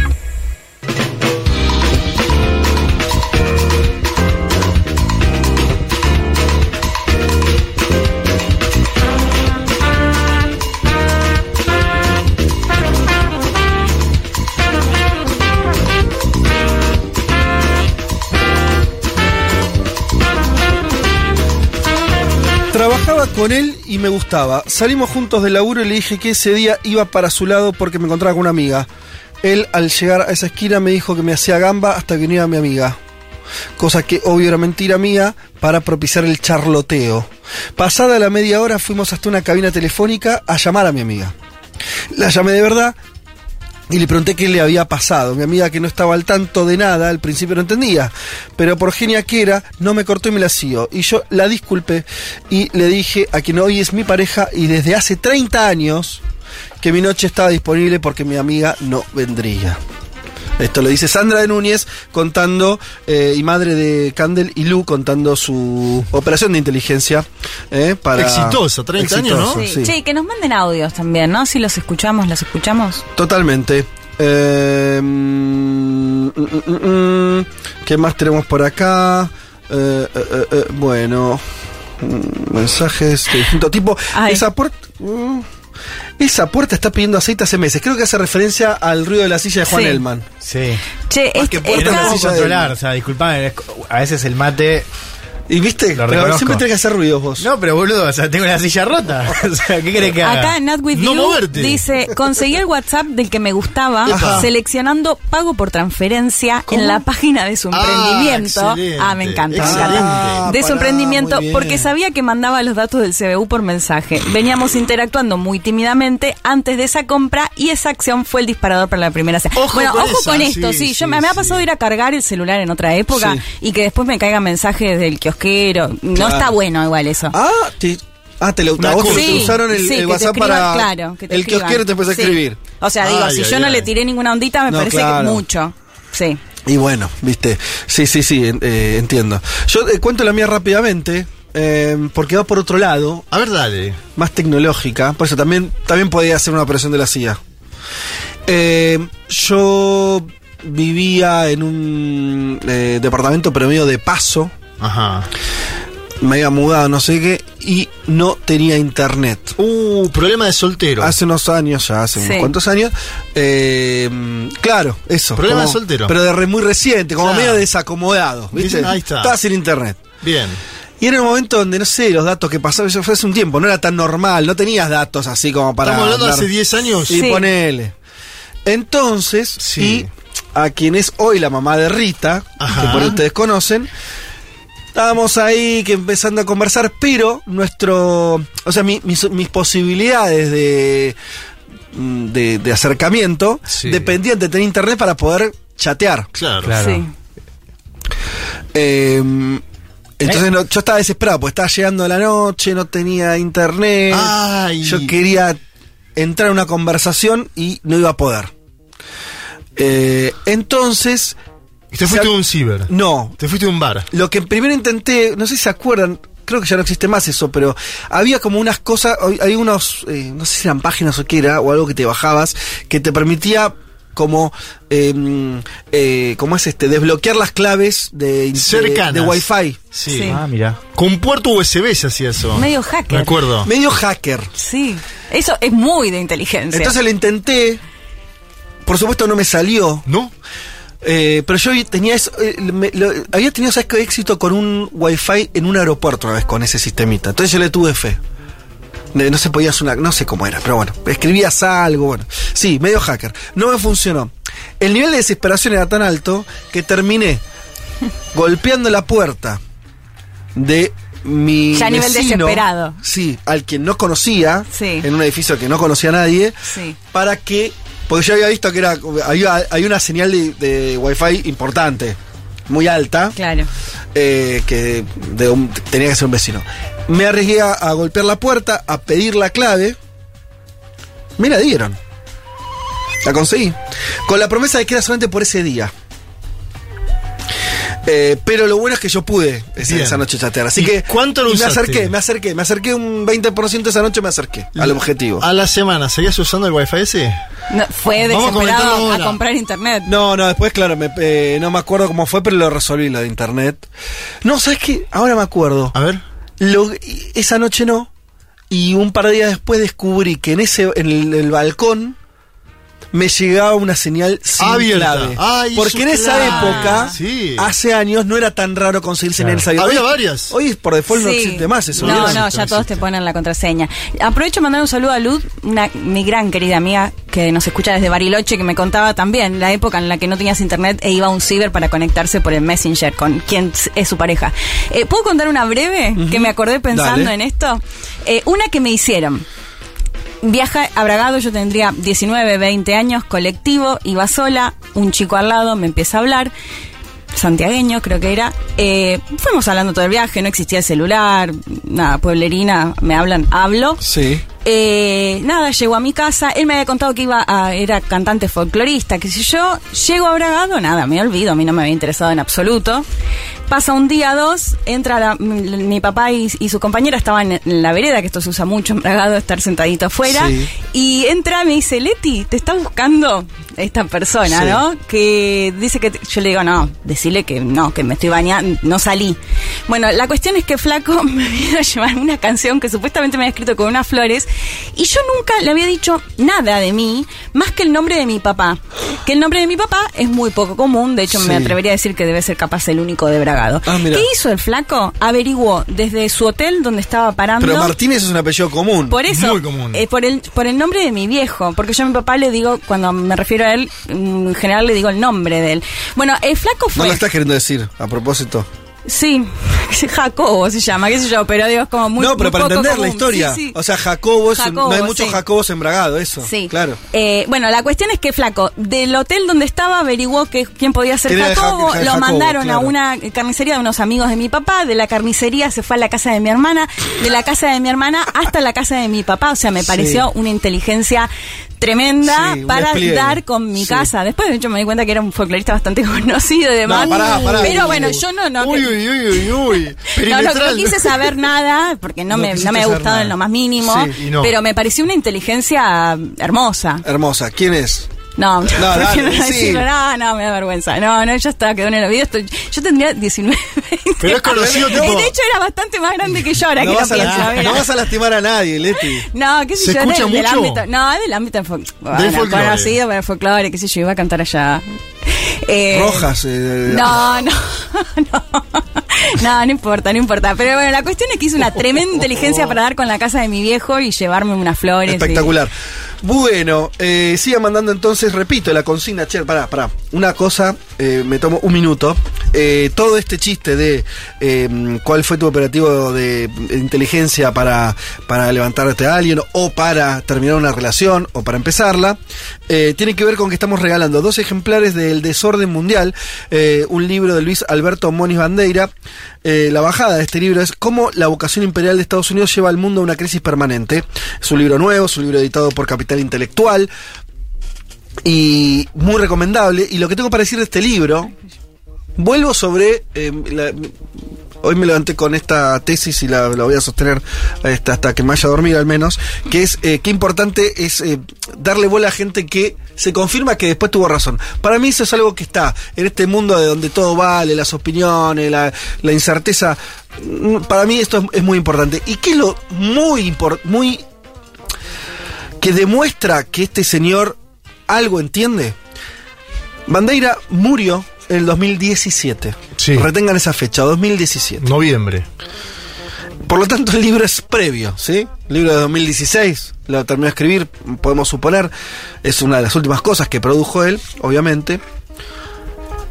Y él, para entender el orden mundial, o como él bien llama, el desorden mundial, podría hablar de un montón de cosas. Y estamos hablando de algo que ya tiene seis años. Pero su eje de estructuración es la expansión de la OTAN hacia Rusia, la crisis interna de Ucrania, ¿no? La guerra previa a la guerra, obviamente, la invasión rusa, estamos hablando Claro. de 2016. La del Donbass. ya había sido la, la anexión de, de Crimea. Claro, pero estaba en ese pasaje donde estaba el derrocamiento del presidente ucraniano en el 2014, ¿sí? Eh, la partición de Ucrania, el sector prorruso y demás, el comienzo de esa guerra, primero interno, guerra civil, como lo querramos llamar, la anexión de Crimea por parte de Rusia, y. Pero digamos, como él pone eso como hecho desencadenante del desorden, obviamente que igual va para atrás, pero es una historia corta, concisa, él eh, eh, habla de las últimas invasiones de Estados Unidos, qué lógica tienen, vuelvo a insistir, lo ubica eh, en, en esa la renovada puja entre OTAN y Rusia y el lugar de China. Entonces alguien que vio esto tan claramente, porque ahora está- estamos, estamos todos hablando de esto, está bien, pero ya con la guerra de Ucrania puesta sobre la mesa como está ahora, No, pero es más o menos fácil. Una guerra de 2014 que, mm, de la que no hablábamos. Bueno, que se hablaba menos, nada. o que no se le da la importancia de decir, che, acá está, acá Claro, está se el punto, algo. que se Sí. está jugando algo mucho más fuerte. Bueno, entonces, recomiendo muchísimo este libro, más allá de los que se lo vayan a ganar. Diría, cómprenlo, tengan, eh, háganse este libro. A mí me parece una lectura súper interesante. Y estamos hablando además de de alguien, de, estamos hablando de un intelectual brasilero de los más importantes de las últimas décadas, con un recorrido muy extenso, mucha obra, mucha cosa escrita. Yo te diría top 5 de especialistas en política exterior en el mundo. Bien, Eh, así que recomiendo el libro en particular y entonces hagan también lo posible por ganar con la consigna. Dicho todo esto, nos metemos en eh, la columna de Leti Martínez que nos traes entonces eh, también ligado a la consigna. Nos vas a hablar del cumpleaños de la CIA. Sí, eh, esto que les decía antes, siento que me voy a quedar corta porque la Sí. verdad es que es imposible. Eh, pero bueno, vamos a contar un poco sobre todo esto, la creación de la Agencia Central de Inte- Inteligencia, eh, agencia exterior de Estados Unidos, o sea, si bien en algún momento operó con alguna circunstancia nacional, se supone que tiene que ver con, la, con garantizar la seguridad nacional de lo que está pasando sobre todo fuera del país. Se creó en 1947, cumple este el aniversario, fue el 26 de julio, es decir, esta semana. Hija de la Guerra Fría, total. Total, Por el año. total, Guerra, sí. Guerra Fría ya con, con la Unión Soviética. Sí, totalmente, Fede. De hecho, ahora vamos a ya a escuchar a nuestro primer entrevistado, bueno, nuestro entrevistado de hoy, eh, Fabio Nigra, que nos contaba justamente por qué se da la creación de la CIA en reemplazo, si se quiere, de lo que era la Oficina de Servicios Estratégicos, la OSS, eh, que sobre todo tiene que ver... O sea, eh, sería la antecesora esa. Exactamente, eh, tengo que No decir igual que la CIA se crea con una ley de seguridad nacional de el entonces presidente Harry Truman, eh, pero bueno, es como una especie de reemplazo de esta OSS y que se da por cómo estaba funcionando la inteligencia soviética, por ejemplo. Mm. Eh, por eso sí es muy, muy relevante el tema de la, de, la Guerra Fría. Lo escuchamos a Fabio Nigra, que tiene un montón de títulos, pero bueno, voy a decir que es historiador, que es profesor adjunto de la Cátedra de Historia de los Estados Unidos en la Facu de Filosofía y Letras en PUAM, eh, y que también escribió el libro de La decadencia de los Estados Unidos de la crisis de 1979 a la mega crisis del 2009. Él nos contaba en este primer audio, eh, bueno, este contexto, este marco en el cual se crea la CIA.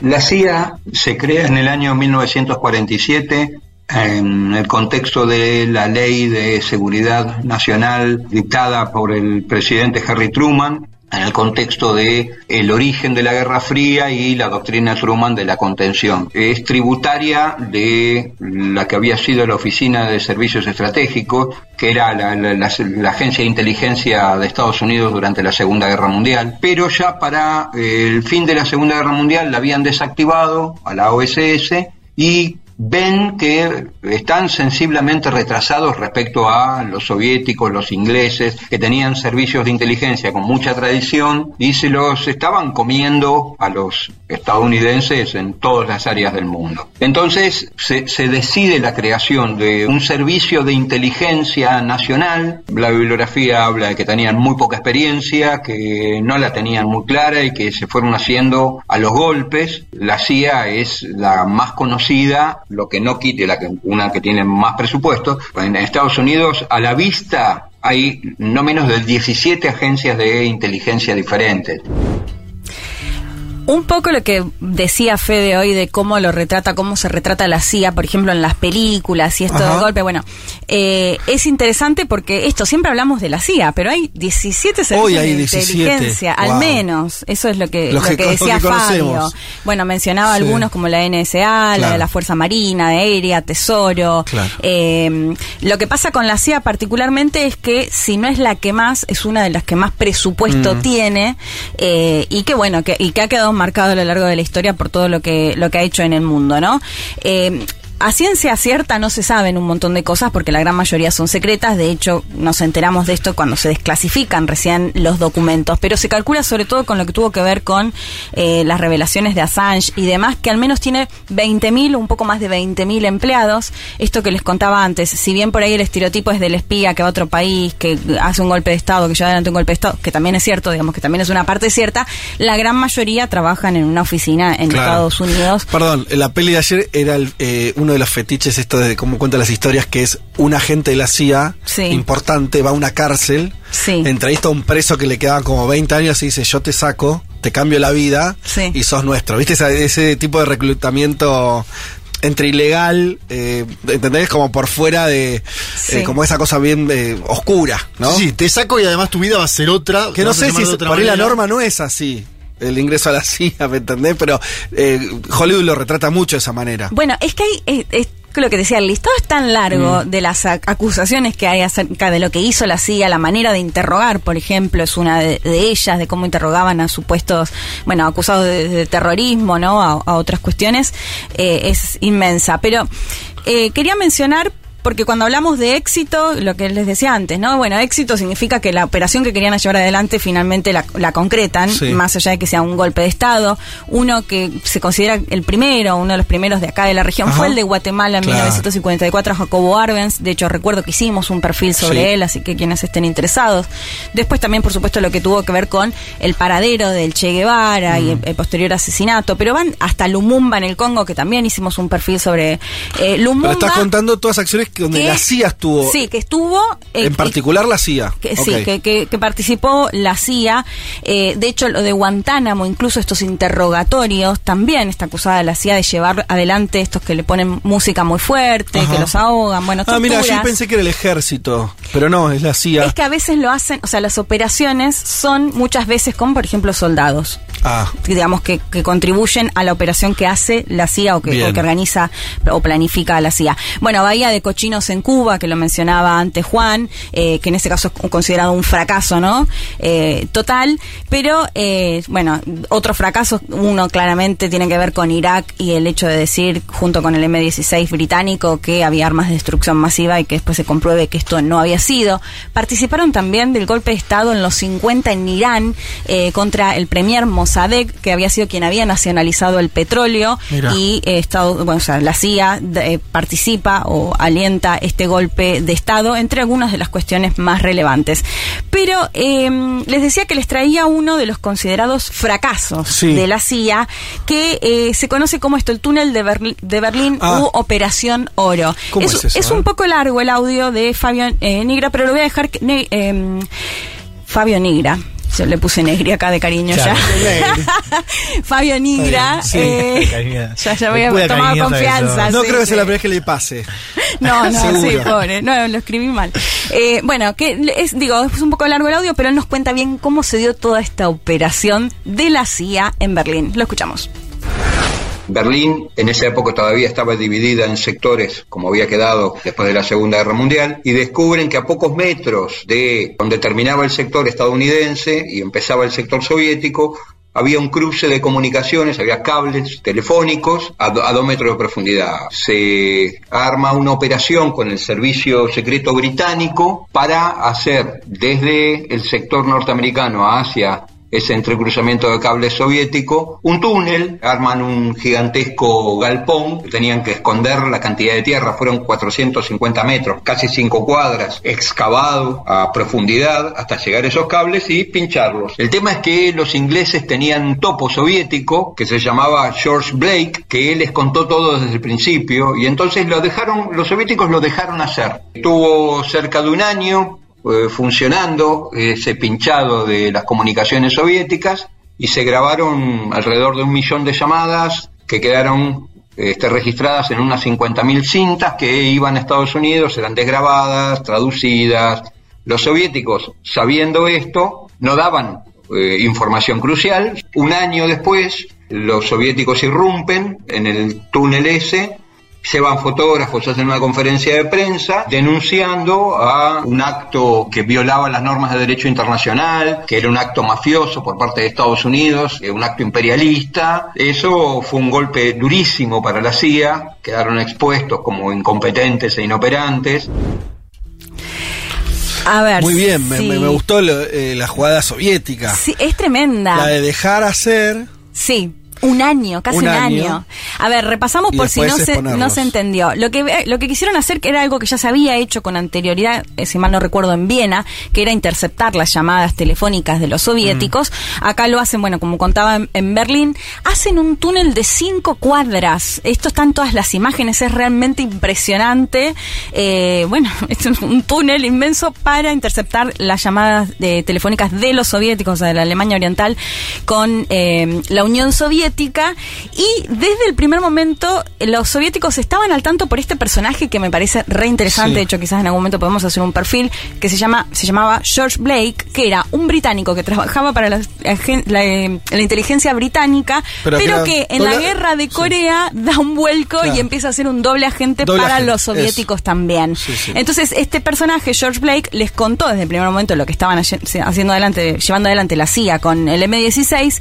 eh, y los eh, soviéticos, bueno, lo que hicieron fue no contar nada muy importante durante estos 11 meses, mientras que eh, los estadounidenses, un millón de llamadas, 50.000 cintas desgrabando todo. Por eso digo que si bien tenemos los personajes que están operando en territorio, bueno, después tenemos miles que están en Estados Unidos, por ejemplo, desgrabando estas, escuchando y desgrabando estas llamadas Procesando telefónicas. la información. Que es siempre Exactamente. lo más importante de, de cualquier estructura, te diría.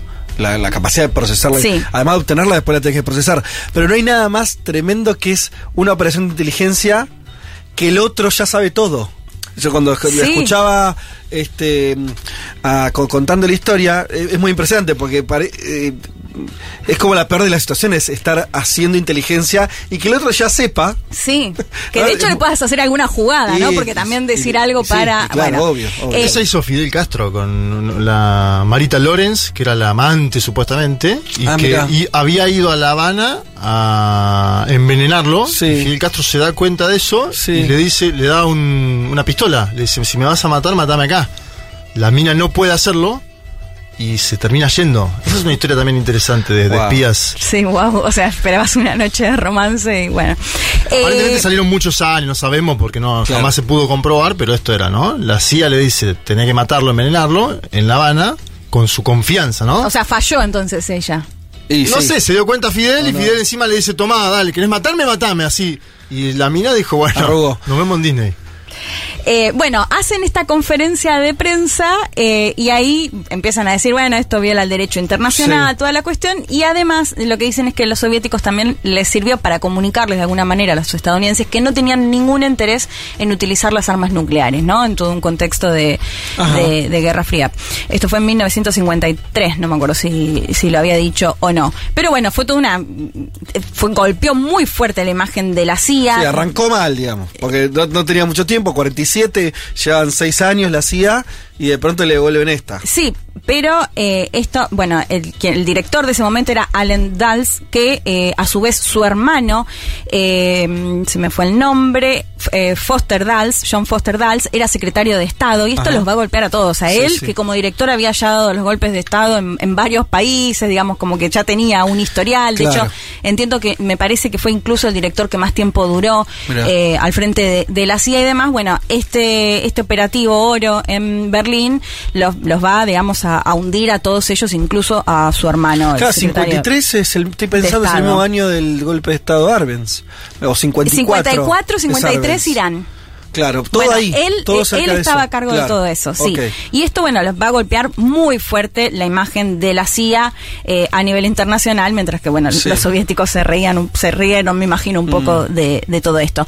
Otro gran fracaso que me contaba Nigra también es lo que tiene que ver con el levantamiento de la revolución islámica en 1979, que también tenemos columnas sobre eso, porque lo que eh, le dijo la CIA al eh, entonces presidente a Carter, le- de hecho eh, utiliza una frase así como muy particular, Nigra, que dice, bueno, puedes dormir con frazada, ¿no? Como Ah, quédate tranquilo. no pasa nada. Está todo bien, bueno, ella se tuvo ¿Cuánto que ir y hasta el día de hoy se, se gobiernan, ¿no? Quienes están a favor de la revolución islámica. Esto en 1979.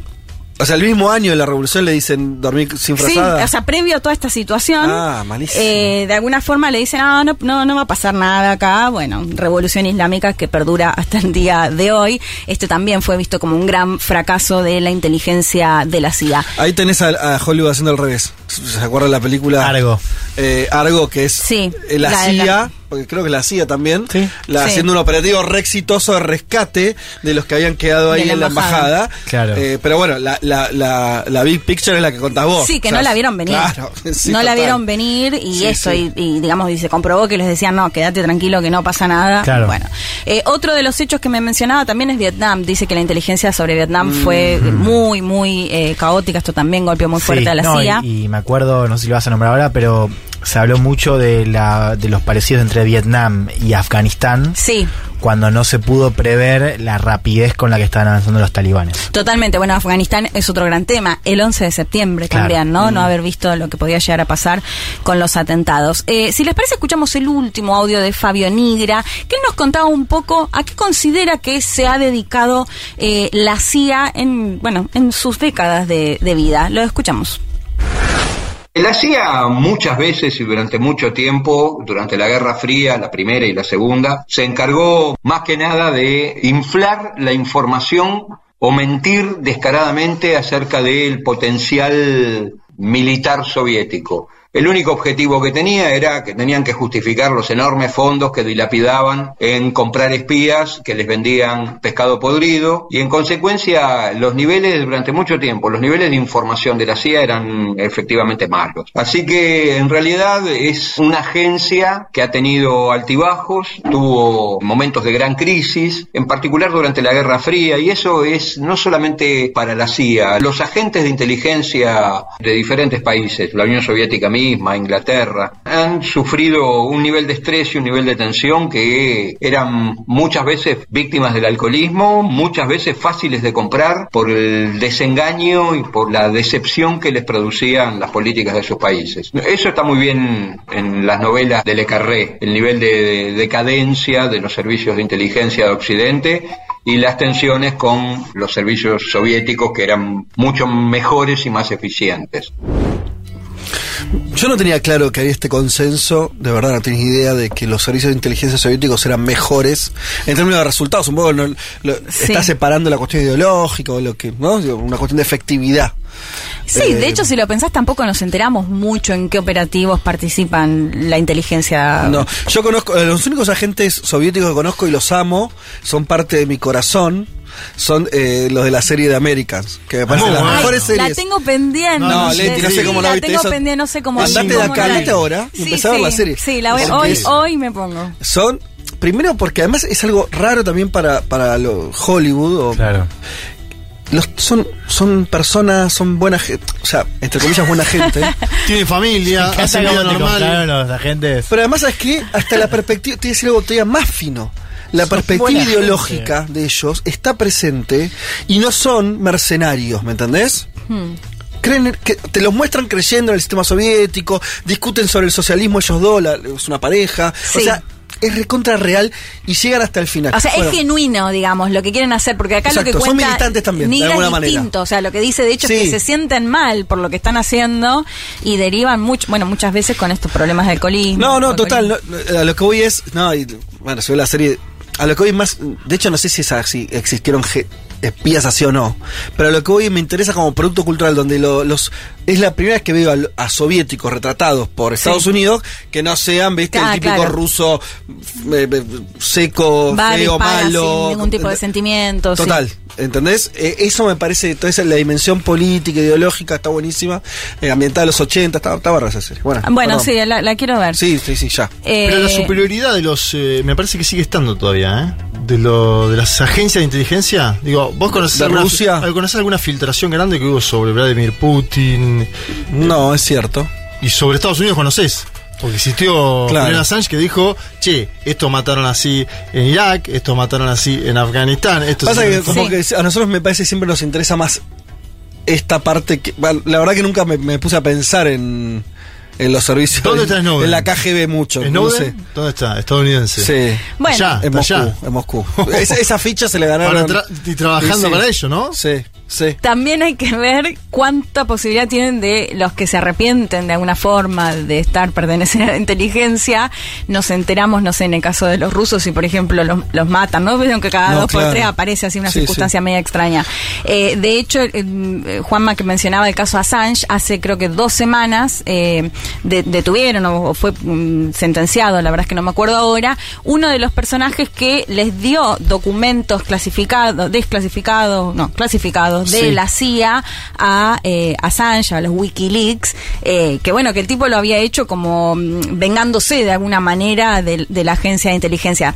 Con esto quiero decir, no sabemos si de los rusos no nos enteramos porque quizás hacen un laburo mejor de callar a esos personajes Es que o si hacen cómo eso, se hace. es que si hacen eso es que son más efectivos. Claro, a eso me También. refiero. Sí, sí, sí, no, por eso, eso quiero no decir. vamos a suponer que la CIA sea más buena. que no nos enteramos, exacto. claro, Total, total, total. claro, que por ahí acá fue un, error, digamos, eh, el hecho de que haya llegado a este punto.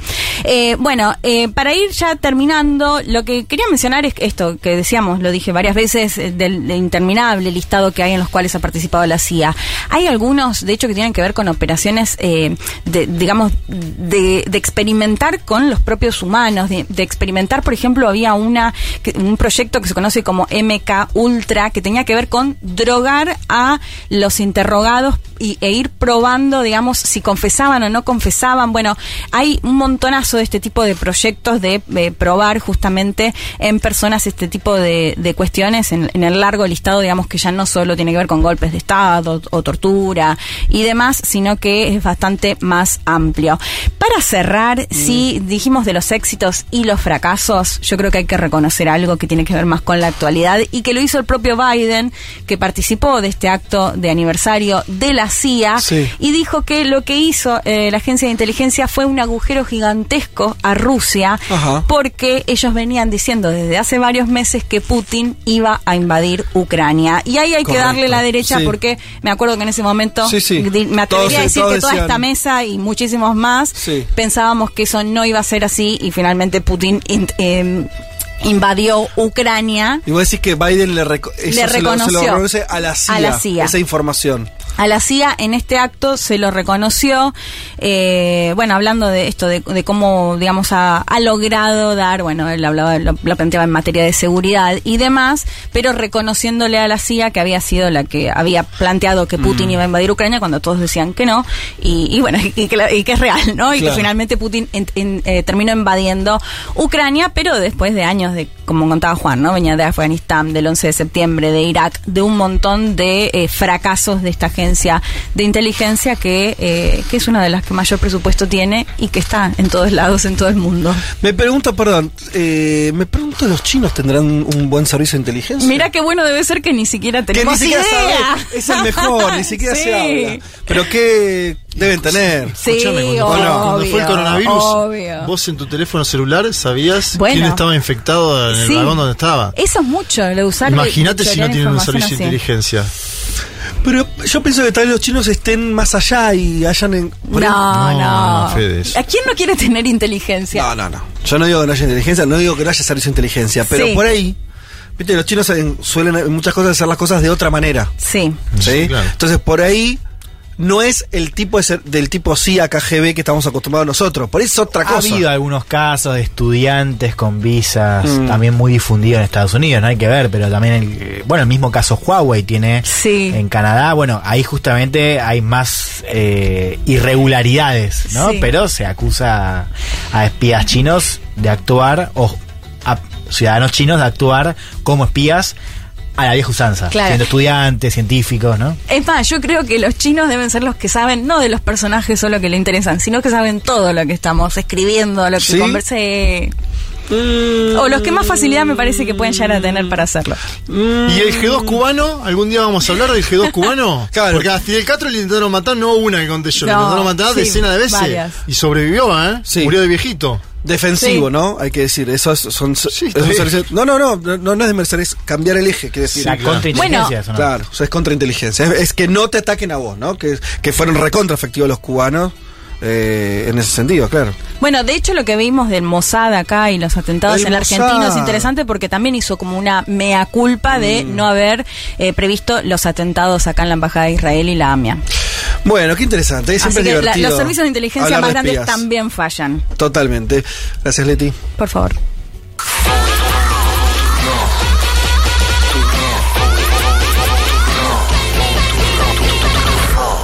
Un mundo de sensaciones. Vázquez, Carg, Martínez, Elman. Un programa que no quisiera anunciar el comienzo de la Tercera Guerra Mundial. Pero llegado el caso, lo hará.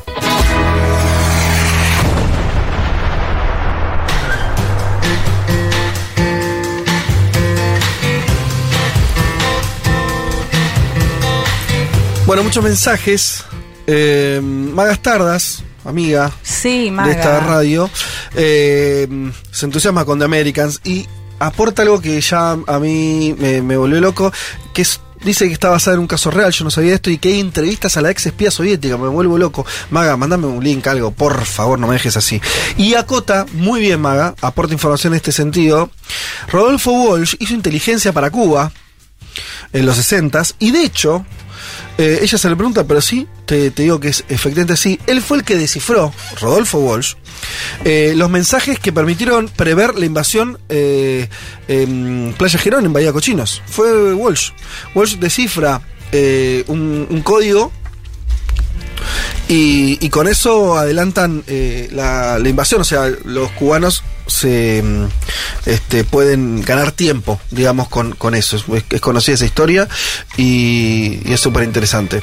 Porque él además, le, eh, eh, bueno, periodista, escritor y además que le gustaba mucho todo lo que tiene que ver con, con la inteligencia. Incluso, bueno, en Montoneros después se cumplió funciones en ese sentido. Eh, ¿Qué más tenía por acá? Bueno, nos recomiendan películas sobre la CIA. Acá es, mira, la tiro. Curveball. Eh, de mm, Johannes Naber o Neighbor del 20, del 2020. No la conocía para nada, pero bueno, la nombro. Eh, ¿Qué más? Mm, mm, Desde que dijeron lo de la silla de Juan no para de escucharla, es que Juan no para de moverse. No, es que- Esto lo dice José Francisco Pero Gaitán. mirá, o sea, Sí. atendé, no solamente si me para atrás, si me muevo un, como un poquito. Claro, no te muevas nada. Es que no puedo estar estoico en la. Eh, Mirá, vamos a hacer esto. Vamos a hacer esto. Vamos a cambiarnos la silla. Dale. La mía y la tuya. Y yo tengo el desafío de que no se escuche más hasta que termine el programa. Dale. Tenés que estar durísimo. Por ahí, por ahí fracaso, ¿eh? Sí. Me estoy arriesgando. Sí. Lo estoy haciendo. No, igual, eh, Juan se mueve bastante. Bueno, por eso. Jo, Esa es mi tesis. Ay, qué bajita. Sí. la- Ah, bueno. Ahora se queja la altura, bueno, amigo. ¿Podemos leer mensajes de Instagram o no? Sí. Por supuesto. ¿O t- ¿Estamos Se está moviendo Dale, dale. Vázquez, si no suena. ¿Qué pasó? Y por ahí que, es que no, No sé, se está boludo. moviendo, está quieto. No, no, no, mirá, no, ahora está quieto, está estoico ahí. Se movió un porque no se quiere mover. Se movió un cachito. Bueno, eh, atención Mirá, a se esta. Se movió. mueve Se para está atrás y para moviendo. adelante y no suena. No, ¿eh? pero- Y es que. Está bien, está bien. Bueno, voy a leer un mensaje de Norberto. Sigan Sí. porque hay que prestar atención. A ver, Norbert. Dale. Siempre que me gustaba a alguien, extendía redes de información y filtraba mi interés de manera sutil o pedía información. Había una piba que no sabía si estar o no conmigo. Ajá. ¿Ah? Una vez me puse de acuerdo con un amigo que trabajaba en la barra de un boliche. Sí. Le dije que si la flaca aparecía por ahí y preguntaba por mí, le dijera que me fui a San Miguel de Buenos Aires, o desde Buenos Aires supongo, Sí. a un seminario jesuita. Ajá. El viaje era de verdad, tenía un hermano estudiando para ser cura, solo que fui de visita. Sí. Sí. Y que también, y esto es lo más importante, iba a ir a estudiar para ordenarme de cura. O sea, sería para recibirme de cura. Cuando volví el siguiente fin de semana estaba sin afeitar e imbuido de ideas filosóficas, más confusión y chamullo. Cuando la vi, me preguntó si era verdad que me iba a hacer cura, le dije que sí y que esta era una de las últimas veces que nos veríamos. Esa noche nos besamos en la barra. No, no, pero para, para, para, para. Ah, pero la muchos- engañó. Muchos niveles. ¿Por qué le engañó? Bueno, sí. Es que para Sí, mí buena porque engañó. le, le hizo creer a ella Eso. que, claro. que básicamente ella le podía... dijo, dame un beso que me voy a hacer cura y nunca más. Pero para ver si entiendo la historia, claro, lo que, vos estáis- eh, lo que tenemos que entender la historia es que él ideó un plan muy complejo para, para que ella guste de él, que es que se está por hacer cura y ella logra que no lo sea. O que eran. Bueno, pues ahí se besaron. No sabemos si pasó algo después, pero al menos que era una de sus últimas noches en libertad. Claro. Entonces, así como si esa. eh, Es ahora. ahora, ahora o nunca. Sí. Pero es buenísimo el plan. Es muy bueno. Y yo no, a mí me la baja bastante que me ¿Por diga qué? que va a ser cura. No, Ah, no bueno, te diga. no viste. Fleabag. No, pero está En bien la- lo que decís, Leti, porque él para mí tomó un riesgo. Sí. O sea, no era. No, no estaba Ay, o condenada sea, al alguien con éxito de la piensa operación en ser esa. cura y decir Sí. que a, nunca ot- más va a no. otra persona puede decirle, ah, vas a ser cura, tipo. Sí, no, nada me que la salir de baja, acá, no, no. claro. Sí. Pero a la- a esta, esta chica no, bien. Bueno, ¿Vieron la serie británica? Fl- ¿Cómo se Eh, dice? le hizo- Fleabag. Fleabag, sí, no, no, No, la la Bueno, ahí hizo ¿Es sobre esto? popular la idea. No, hizo la, la- la popular la idea de que un cura puede ser hot. Ah, no, perfecto. claramente puede ser hot, pero lo que voy es como, mm, no sé si te Y, motiva mucho en el momento. Me parece es que, lo haces más porque, es que bueno. Entusiasma lo prohibido se en ese caso, gustaban, me parece. o ¿no? al menos Pero una vez que ya es cura, uno que te dice que va a ser cura es como... oh, Ah, qué sé yo. Bueno, ¿puedo leer una también? Sí. o ya estamos. Sí, sí, Dice eh, Juan Manuel de Quilmes. Más que inteligencia fue una de logística. En el laburo me gustaba una chica y cuando un día veo para dónde se iba, para dónde se iba siempre, al otro día me voy antes y rápido para estar en su ruta. Es decir, siguió la ruta que hacía eh, posterior al laburo. Seguimiento típico de la Eh, CIA. Perfecto, sí. Entonces me pongo a hacer que estoy hablando por un teléfono público para que Ah, tengamos bueno. una noción de la idea que está 1987 la hablando. anécdota, sí. Me estaba acordando del teléfono público estos días. ¿Hasta, Eh, ¿Hasta cuándo existía el teléfono público? Año 2000. no sé, No, pero ¿se no. acuerdan del momento en el que te Más, marcaba tic, Sí, sí, tic, como que se iba? 2010. Juan, ¿vos los conociste? 2010. Sí, por eso, sí, sí, por eso 2010, digo. sí. por En eso. 2010 ponías una monedita y usabas. Wow. Todavía Sí. Para mí era mucho Y algún que otro estarás todavía ahí dando vueltas. ¿se- acuerdan que- 2006 se usó, se usaba, hasta 2010 siguió ¿Pero vos llamabas a alguien por teléfono público? Y un par de llamado. Mira. ¿Se acuerdan que te marcaba antes de cortarse unos 5 segundos? Entonces era el momento en el que decía, bueno, chau, un beso, después hablamos. Sí. Ay, qué cosa. Bueno, eh, cuestión que este chico eh, en- enganchó el teléfono público por donde sabía que ella iba a pasar y en el momento en el que pasa le dice, oh, hola, qué casualidad. Y bueno, funcionó, eh, No, funcionó porque se, se pusieron en pareja. Pero no entiendo, ¿cómo fue el teléfono? Como que fingió que estaba hablando por teléfono. Claro, o sea, él piba. sabía por dónde iba a pasar. Se adelantó y se puso en un teléfono a simular que estaba hablando. La chica dijo, qué loco alguien hablando por teléfono Claro, ¿cómo- público. ¿Cuál Cuando pasa, cuando pasa, él Sí. le habla a la mina, ahí haciéndose el boludo, no sé, habrá buscado alguna estrategia y le habla y bueno. Bueno, extraño, Es pero. que te llama la atención alguien en un teléfono público que Claro. se te llama tal Claro, no sabemos de qué año es la anécdota tampoco. Eh, bien. ¿Qué más? Eh, eh, eh, bueno. Vi Lucy entré, la verdad es que sus oyentes están más tocados que lo de Furia de B. Uh, Qué fuerte acusación. Esto por las historias que están contando, esto lo dice Tefi. Bueno, están, están saliendo, sí, un poco estamos mostrando la, Que la salga un poquito la pus. Sí, claro, claro. Eh, ¿Qué más? Bueno, muchos mensajes, eh, no podemos leer todas las historias. Recordamos que tienen que darle like a la publicación. Me gusta el de. Instagram. ¿eh? Y comenten ahí también para ganarse Porque nosotros libro. tenemos nuestra propia CIA, Sí. que es la que hace la que cruza los datos. Si vos comentás pero no pusiste me gusta, No Igual va. para, acá hay No una súper breve que la cuento porque me parece una buena estrategia. Pame GG dice, para ganarme desorden mundial los voy a tener que operar filtrándome en el sorteo. Igual tranca, cero hacker. Bueno, así sería una forma de está bien, operarlo. está muy bien. El desorden, esto iba a decir, el desorden mundial es el libro que estamos hoy eh, regalando, dos ejemplares a las mejores historias que sean contadas entonces en nuestro Instagram o mandando un audio a, a, mm, al 11, a nuestro WhatsApp, el 11 40... ¿Qué dije? 11 40 66 000, está bien, sí, 11 40 66 000. Bien, vamos eh, a la canción del mundo, ¿sí? Que nos prepara siempre Pablo 30, que además viene con eh, noticia, ¿sí? Una de las noticias de la semana junta es esta, que es el Papa Francisco cerró este viernes en el norte de Canadá su visita, ¿sí? A ese país. La visita estuvo centrada en los pedidos de perdón a los indígenas locales por el error de los cristianos en los abusos cometidos en los internados para nativos durante casi todo el siglo XX. Esto lo contado alguna vez en, en este programa. Eh, terrible historia de la Iglesia Católica Canadiense. Eh, bueno. Otro peronista pidiendo perdón por lo que hicieron otros, ¿no? Está bien. Recordemos que Canadá tiene un sistema de monarquía parlamentaria, dice Pablo, en el cual los monarcas de sucesión hereditaria británicos son los soberanos de Canadá. Claro, los jefes de Estado, al final eh, es así. Por lo que en la actualidad tienen a la reina Isabel II como su monarca y jefa de eh, ese país, jefa de Estado finalmente. En el año 1999, la artista canadiense Leslie Face, más conocida como Face, lanzó su álbum debut llamado eh, Monarch. ¿Sí?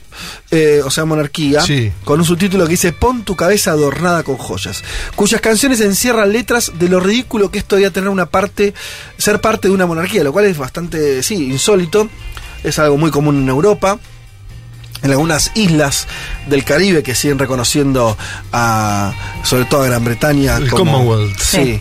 Eh, pero es verdad que es algo, ¿no? Parece, vos te, te alejas un poco y decís, ¿todavía? Sí. Todavía. Hablemos un poco más de esta cantautora canadiense, nos sugiere Pablo. En 1991, a la edad de 15 años, Face comenzó su carrera musical cuando creó una banda de punk llamada Placebo, que no se debe confundir con otra banda del mismo nombre, de la británica, de la que era la cantante principal, ella canadiense, recordemos. En 1995, Faye se vio obligada a tomarse un tiempo de descanso para recuperarse las cuerdas vocales. Se mudó de Calgary a Toronto, o sea, son dos ciudades de Canadá. En 1996 y comenzó a, a tomar clase de guitarra y en el 98 se incorporó a la banda By Divine Rights, o sea, eh, por la gracia divina, por derecho divino. Con lo que se fue de gira hasta el año 2000. En el medio de en el año 1999 conoció al músico José González, con quien colaboró durante largo tiempo. José González, nombre latino. Así es, cuando estu- mientras estuvieron de gira empezaron a, gra- a grabar muchas versiones nuevas eh, para su álbum eh, Red Demos, que más tarde se convertiría en álbum Let It Die, eh, donde comenzó a rotar en las bateas de todo el mundo. Su tercer álbum... Bateas. Sí. Me encanta la palabra. Nombre, bateas. una denominación antigua. Sí, claro. Muestra, la, muestra el DNI, Pablo 30, cuando dice bateas. Su tercer álbum, lanzado en 2007, que Fito Mendoza Paz pone como capricho cada vez que puede, fue el álbum más vendido en iTunes ese año y ganó como mejor álbum pop del año y mejor álbum del año. Vamos a escuchar entonces I Feel It All, una pieza de The Reminded, de esta artista canadiense antimonárquica y por lo tanto amiga de un mundo de sensaciones.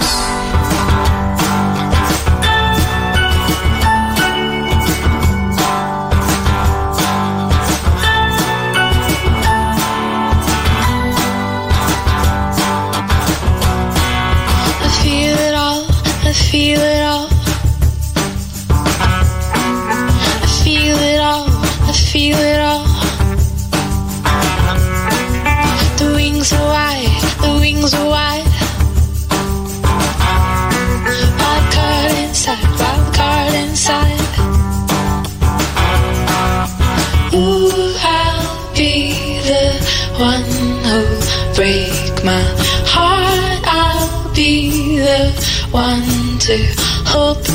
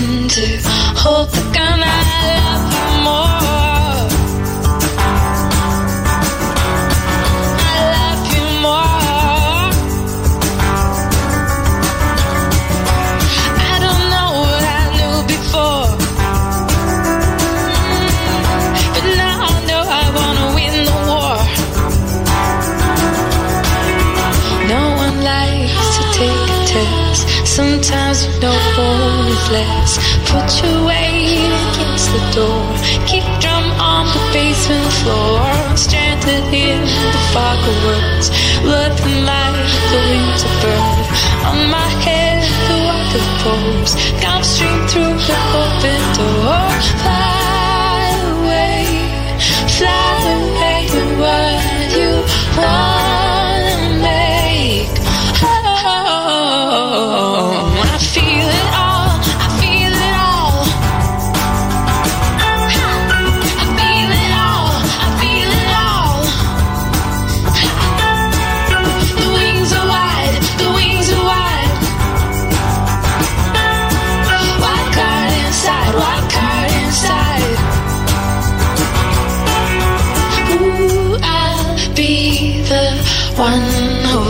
Break my heart. I'll be the one who'll break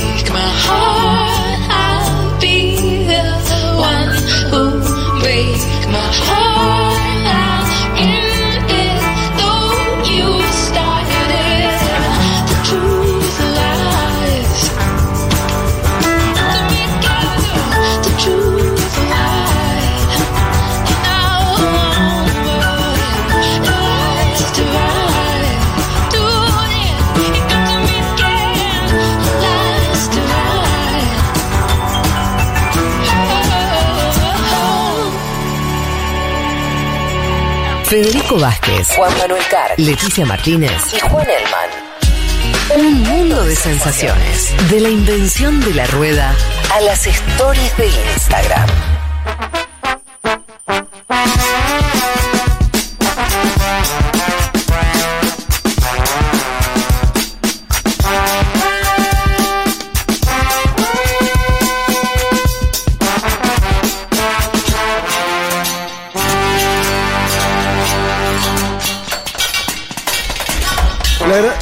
Agradecen, eh, no se agradecen, pero le agradecen a Pablo eh, la canción que acaba de sonar, lo hace Mónica Ábalos, Zorrilla. Temazo. Eh, y también, hablando de la canción, nos avisan que eh, nos dan información sobre José González, que te llamó la atención. Es un cantautor sueco, pero hijo de argentinos. Por eso el nombre latino. Exacto. José González, que podría ser Exacto. dominicano también. María González, que es una oyente, no es parienta del músico. O por ahí sí. No lo sabemos, pero creo que no. Nos manda una imagen de una tarjeta con chip y dice en el 2000 y pico no se usaban ya tanto las monedas y cospeles, se usaban las tarjetas para hablar por teléfono. Es verdad, es verdad, Sí. me he olvidado. Sí. Las tarjetas que vos cargabas. Cargaba cinco pesos. Exacto.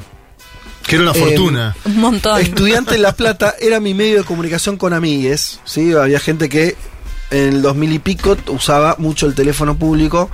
eh, y, y, bueno, recordó eso, las tarjetas. ¿Qué más? Eh, mm, mm, mm, bueno, ¿tenemos algún mensaje ahí, algún audio para escuchar? Dale. Chicos, ¿cómo que no se filtra información de Putin? Si a Nelson Castro le llegó información de la fuente que el oso ese estaba maestrado. Dale, por favor. Es verdad, es verdad. Tiene muchísima razón. Tamara, ¿no? Se llama la, la oyenta. Qué bueno eso porque es un diálogo sobre una fake y, eh, con no una Sí. fuente citando, ¿no? Pero a mí Sí. me dijeron de buena fuente que ese oso estaba maestrado. Claro. bien. Quizás es verdad igual, quizás le dijeron eso. Sí, la fuente. La fuente le dijo eso. Eh, me siguen hablando de Américas también, eh, que está basado en el libro La espía que sabía demasiado. No, no conocía la- el libro. Y en Amazon hay una serie, agrega Ramiro Ganduglia, de un espía de la CIA que se llama Patriot, que muy buena. Bueno, ok, anotada, me gusta la- la- la- ese tipo de temática, así que. Y María Emilia Sibolich se pregunta, más bien afirma, que eh, con esta consigna que propusimos para llevarse el desorden mundial, el libro de Luis Alberto Moniz Bandeira, sale a la luz cada psicopateada de los oyentes. Y tiene Ahí. razón, Claro, pero es ese que era por el eso- chiste. Para, Por eso decíamos no podemos juzgar. No, no, digamos. no juzgamos, sí, no. Eh, ¿Puedo contar una? Contá, tiempo. Tomás Barra, esta me, me dio mucha ternura. Mi estrategia llevó cinco años. Nos conocimos estudiando relaciones internacionales en Tandil y desde entonces La estrategia me llevó cinco ya años. está, te casás con esa persona. No, pero ¿Qué además el, el tiempo, el tiempo de, de- es, eh, Es un eh, montón. Es de más que la CIA. Sí. Es una Súper Sí. inteligencia. A ver. Dice, bueno, nos conocimos estudiando Relaciones Sí. Internacionales en Tandil y desde entonces comenzó el operativo León Marino, ellas de Mar del Plata. Básicamente consistía en tratar de formar grupos de estudio, congresos o cualquier otra actividad donde ella estuviera. Ese sentimiento de Ah, querer hermoso, compartir lo que sea, hermoso. Eh, todo siempre con mucha paciencia, a veces con avances significativos y después alguna que otra detente. Fue una política muy a los Roosevelt de palos y zanahoria. Cuestión que la operación fue un éxito y ya llevamos dos años de relación felices Bien. y contentes. Y seguro Hermoso. Mar del Plata, ¿no? Me imagino. No sé. Ah, no sé, no dijo Tomás Barra, ¿dónde Preguntamos viven? a Tomás dónde viven, porque yo también me imagino que además de la inteligencia. Pero no contó belleza- mucho lo que hizo, ¿viste? O sea, bueno, más armó esta cosa de armar mucho Y pero, de estudio. Pero claro, qué, hijo, está bien, y pero- todo, todo el tiempo, cinco años es un montón, todo el tiempo buscando ligar ahí de la forma en la que sea. Esa del grupito de estudio la conocí En la facultad, No, eh, y en la salía militancia. muchísimo. En la militancia la que Total. salía era la. Vamos a escribir un documento juntos, salía, Ah. ¿sabes qué? La, que, la de pareja que conozco que se han formado, ¿no? Ah, sí. Hay un plenario tal fecha, ¿vamos a tener un documento? Sí, yo, yo recuerdo una. No se transforma en una relación, o sea, sería un fracaso esto, pero eh, me acuerdo mucho del CBC, eh, que hice un momento donde conocí gente nueva, salís del secundario y demás. Eh, hice mucho eso de, de generar. eh, Sí, a ver, claro. ¿Usted recuerda? el- estoy recordando la, la sensación Sí. de que, viste que estudiar es un embole, un bajón, y cuando hay alguien que te interesa, eso se transforma En el mejor noticia. momento posible juntarte Sí. a estudiar. Por eso digo que me pareció hermoso, porque Sí. este chico estuvo así cinco años, es un montón, Es o sea, cinco años con la misma persona. Es un, es, o, eh, o intentando sí, sí. conquistar a la misma persona. Porque además, perdón que, que me explaye, pero creo voy a tocar una fibra. El, el momento del estudio, el grupo de estudio, te permite eh, no solamente estar con la persona, sino demostrar conocimiento. ¿Te moviste? eh, ¿Me moví? No, pero no se escuchó No, no nada. se escuchó, no se escuchó. No se escuchó nada. Sí, pero vengo, vengo a diferencia de lo que venía haciendo la, la- sinfonía de Elman, vengo bien.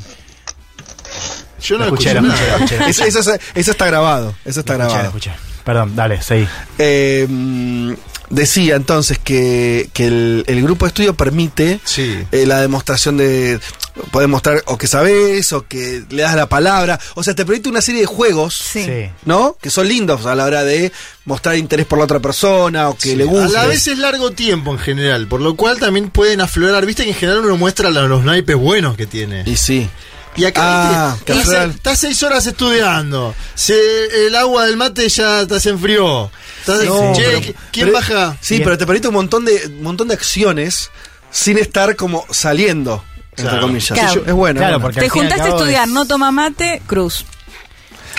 Claro, también conoces a la otra persona. Claro. Mucho.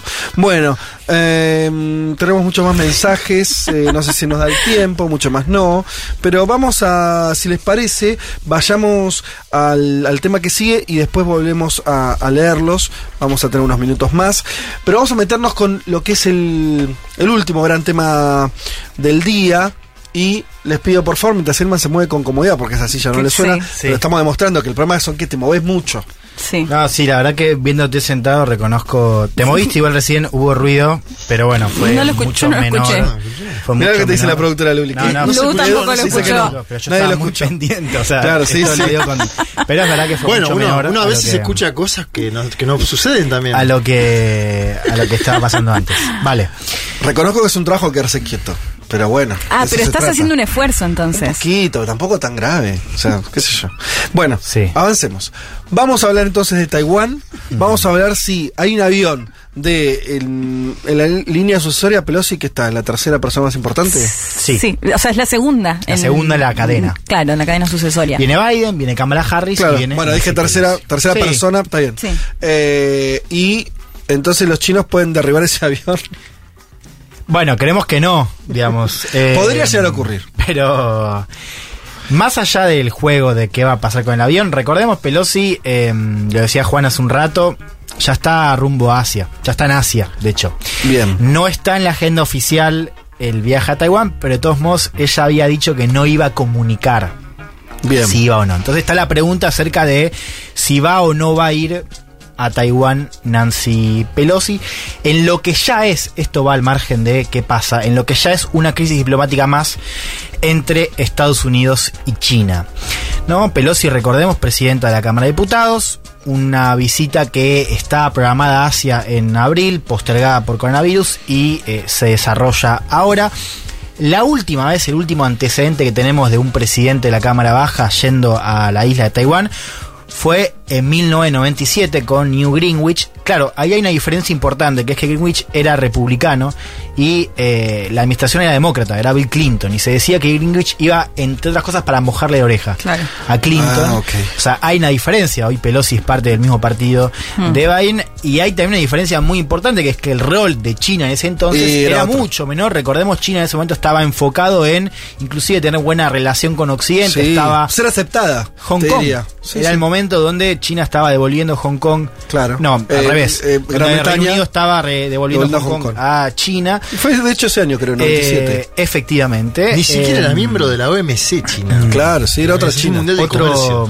otro mundo también. A Ahora, ver, perdón. sí. Si Pelosi n- finalmente no baja hoy o mañana, no sé cuándo, en Taiwán, es también una bajada de copete. Bueno, por eso muy vamos, fuerte, vamos, si no por a partes, ir, ¿no? vamos por partes. Digo, esto Sí. es clave para entender que más allá del si baja o no, digo, ya hay una crisis y ya hay un síntoma de un vínculo que se está empezando o se está espesando, poniendo más espeso cada vez más, ¿no? Y llevando a cosas o a declaraciones como las que vas a escuchar ahora cada vez más tensas. Fíjate cómo respondía el portavoz del Ministerio de Exteriores chino eh, a estos rumores de que Pelosi podía bajar en eh, Taiwán, un tono bastante alto. Lo escuchamos. Hemos declarado repetidamente nuestra posición. Nos oponemos firmemente a la visita de Pelosi a Taiwán. Si Estados Unidos sigue adelante y desafía a China, inevitablemente se enfrentará a firmes contramedidas. Estados Unidos asumirá todas las consecuencias. Bien, ¿no? Contramedida, culpando por supuesto a Estados Unidos o haciéndola responsable de una contramedida. No sabemos cuál es esa, cuál sería esa contramedida, pero si uno mira, por ejemplo, lo que ha circulado, por ejemplo, en no fue en el Global Times, pero sí en el Twitter de uno de los editorialistas del Global Times, que es un periódico de, del Partido Comunista chino, eh, se hablaba de esta posibilidad de derribar al gobierno, al gobierno, al avión de Pelosi, ¿no? Otras fuentes hablaban de un, un ejercicio militar a gran escala en ese estrecho e inclusive que haya aviones al mismo nivel eh, que el de Estados ella. Unidos, claro. O sea, además, esto por ahí digo un ABC, pero Sí. para darle un marco, por si algún oyente eh, no, no, no está al día con esto, eh, Taiwán es territorio reclamado por China como propio, ¿no? Que hoy no lo es. Y lo que dicen los chinos es que si viaja, o sea, la presencia de Estados Unidos lo siente como una invasión. Exacto, eso fue lo que dijo este editorialista. Claro, desde ya es una provocación. Es una provocación porque Pero la Estados provocación Unidos... está dada porque China lo considera territorio propio, aunque tenga un gobierno que no lo sea. Claro, hoy. porque lo que pasa, a ver, hagamos si querés un poco de suma ahí. Estados Mínimo, Unidos, sí. claro, Estados Unidos reconoce, adhiere a la política de una sola China, que es que reconoce que Taiwán es parte de esa China continental. Al mismo tiempo, digo, por eso eh, cómo se conoce a, a la postura de Estados Unidos en, en Taiwán es ambigüedad estratégica. Bien. Que es que adhiere formalmente A a, que es esto, parte de China. pero al mismo tiempo comercia y tiene una alianza militar y diplomática, así también envía inteligencia, de manera informal, pero cada vez más eh, al descubierto. Con Taiwán. Con Taiwán, ¿no? Eh, alegando esto de que China podría eh, invadir la isla, ¿no? Recordemos también que China, y esto lo ha dicho Xi Jinping, China en los congresos y en las declaraciones oficiales dice que que se va a dar una recuperación del territorio. Claro, que no es una invasión para los chinos. Claro, es simplemente Recuperar un de- territorio. claro, derrocar al gobierno que no consideran como legítimo. Claro. Eh, y lo que dice Estados Unidos es que eso es la justificación para intensificar los vínculos. Vos, ¿qué es lo Y- que y tenés perdón, y hasta los- ahora? para último marco, en los Sí. últimos años, la, Taiwán cada vez lo reconocen menos países. Sí, Claro. Eso es lo que viene pasando. Taiwán es casi un par internacional hoy por Mm. hoy, ¿no? Eh, lo hemos hablado, yo no me acuerdo, columna de Leti, De Paraguay. eh, Por algo, ah, sí, sí, que lo hicimos, hablaste co- vos. sí, hicimos columna de Taiwán. sobre Taiwán y esta, esta idea de que cada vez son países más chiquitos, Sí. menos relevantes. De hecho, que- algunos de Centroamérica que los apoyaban y, y están dejando de hacer. Casi no le quedan gente que lo reconozca como una Claro, entidad. lo que apoya a Estados Unidos es el status quo actual, digamos, que es, Claro. es, formalmente la política de una sola China. No apoya que Taiwán sea un país independiente tampoco, ¿no? Que es el gran temor, si querés, de, de China. Eh, a ver, para entender también las diferencias, Estados Unidos ha mandado eh, funcionarios eh, en, en otras ocasiones, lo ha hecho en todos los años. Esto se ve como una proco- provocación. Que es por, por la altura Por la de quien va. altura, exacto, por la altura de Nancy Pelosi. O sea, la casa que haya un mandando- secretario de comercio, por decir Sí, algo. un secretario de salud fue el caso de Trump 2020. Claro. Bueno, es muy diferente si va eh, Nancy Pelosi. A ver, de hecho, algunos comparan esta crisis por lo que está en juego con la crisis de misiles cubanos Wow. de los 60, claro. Eh, yo creo que no es tan, tan así, es un poco exa- exagerado, exagerado. pero digo, para entender también cómo se está leyendo Sí. en Occidente, ¿no? Al menos. A ver, hablaron Biden y Xi el jueves, con lo cual, si no piensa en, en el, el tono y la cuestión de escenario. Dos horas y pico, un larguísimo. Dos horas y siete, claro. Es lo que discutimos siempre. Siempre Sí, las ¿cuánto se llamadas. la exacto. traducción? Siempre ¿Cuánto se- dura más de dos horas. Claro. Eh, pero claro, Bueno. la traducción se lleva bastante. Y Hay sí. que ver, será una hora neto más o menos, sí. 50 y 50, sí. Claro, es verdad que siempre charlamos esto, ¿no? ¿Vos decís que es más o menos eso? Sí, claro. Eh, Igual una hora sigue siendo largo para personas Es un de ese nivel. es un montón, una hora sí. neto sigue siendo muy. Sí, y muchos importante. temas en la agenda, porque la última vez que habían hablado había sido en marzo. eh, cuando la guerra estaba en la agenda, de hecho Sí. se habló sobre la guerra, eh, no en este escenario actual, ¿no? No en este estado, mejor dicho. Ahora, Se habló- perdón, sí. si Pelosi no aterriza en Taiwán, uno debería suponer que fue Xi el que le baja a Biden. Ahora vamos la para allá. Ahora, eh, ahora, ahora, esto es un poco. eh, eh, Nosotros vamos a ir a hablemos- Taiwán. Hablemos un poco de, de lo que pasó ahí, porque también pasó algo interesante, que es que el comunicado que difunde mm, eh, Beijing sobre la conversación dice que Xi Jinping, presidente chino, le dijo a Biden que, esto es una cita, si uno juega con fuego se puede quemar. Ah, bueno, ¿no? se la recontra Esto es hasta el momento... eh, el, si querés la, la frase más altisonante que se ha dicho en el marco de una conversación entre presidentes chinos Y eso, lo- y estadounidenses. del lado de Biden no lo negaron, que, él- que le hayan dicho eso. Bueno, el comunicado de Estados Unidos dice lo siguiente. Sobre Taiwán, el presidente Biden subrayó que la política de Estados Unidos no ha cambiado y que Estados Unidos se opone enérgicamente a los esfuerzos unilaterales para cambiar el status quo o socavar la paz y la estabilidad en el estrecho de Taiwán. Que es también un, un tono, si querés, em, no de amenaza, pero sí de marcar una posición clara, eh, es decir, no es defensivo, pero al mismo tiempo, bueno, eh, Pero no es, están- no es el tono del. no es el tono de Xi, que- el tono de, claro. Xi, según lo que difunde eh, China, eh, es muchísimo más agresivo, digamos, Sí. ¿no? Eh, y que Hay que nos decir- ayuda a entender también, hay que decirle a Estados ¿Quién le Unidos. dice eso? ¿Quién, quién le dice a Estados Unidos esas palabras? Digo, Bueno. hoy Putin por ahí le dice cualquier cosa, pero estamos en una situación muy línea especial. de quién se anima, de, Mm. de- de ellos no pueden decirnos a nosotros es lo que nos va a meter en esta em, discusión que vos planteabas acerca de, bueno, ¿qué pasa si Pelosi no va? Y esto es para entender, a ver, un dato importante, para entender la provocación también. Pelosi está yendo en un semestre que es bastante importante para el Partido Comunista Chino porque es el semestre donde se va a celebrar, cuando se va a celebrar, el vigésimo Congreso Anual del Partido Comunista Chino. Que es un congreso bastante importante, por lo demás, porque va a ser el congreso que le dé a Xi Jinping la validación para su tercer mandato. Es decir, este no es un año más para. China y no es un año más para Xi Jinping. Entonces, que Pelosi viaje a Taiwán en este contexto es aún más grave, si querés. Claro, claro. Ahora, ¿qué pasa si... em, a ver, una cosa más también. Biden reconoció públicamente que el Pentágono, es decir, que el sector de defensa, cree que no es una buena idea que Pelosi vaya.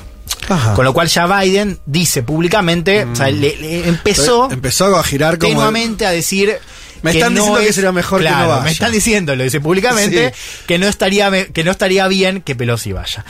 ¿Cuál es el problema ahora? El dilema, si querés, es lo que decías vos, que si Pelosi no va, esto se va a leer como Sí. que China se impuso. Porque claro, aparecieron otras voces en el debate público que dicen No te bajes ahora. no te bajes Claro. ahora. Quiero que escuchemos un Perdón, no te bajes, o sea, bajá, aterrizá. Claro. No te bajes de esta. Sí, pero y fíjate además la, A los ver, perdón, me, me argumentos. faltó. Sí. Te, lo, te lo interrumpo por si Dale. eres algo previo. ¿Por qué va? Quiere decir, es una intención. ¿Qué, qué quiso demostrar si es que. O sea, ¿cuál es la estrategia de, de mojar la oreja así? En algo que además igual es simbólico. Eh, y que a los chinos los enoja, de mínima los enoja muchísimo. ¿Qué gana Estados Después Unidos? vamos a escuchar a Biden y, y- y te lo voy a comple- eh, completar mejor, pero anticipo esto. A ver, Estados Unidos ya hace tiempo que está jugando, está haciendo, si querés, cada vez más ambiguo ese principio de ambigüedad estratégica. Digamos, está empezando a marcar un poco más el tono, sobre todo a nivel defen- defensivo y en términos de ejercicios militares, de coordinación militar. Con Taiwán. Con Taiwán. O sea, ah, porque, digamos, está... A ver, uno lo puede marcar en la disputa más amplia Sí, contra sí, China. pero en base- lo, lo que está difundiendo Estados Unidos es que China podría estar interesado en hacer una maniobra de invasión antes, con lo cual eso justificaría que Estados Unidos muestre, para decirlo en una línea, que Taiwán no es Ucrania. ¿Mm? Es decir, en Ucrania Estados Unidos se, eh, eh, se involucró, está involucrado, pero no directamente. El mensaje que quiere estar, que quiere bajar Estados Unidos es que si los chinos ponen un pie en Taiwán, la respuesta de Estados Unidos sería diferente. A la Ucrania sería una respuesta militar directa.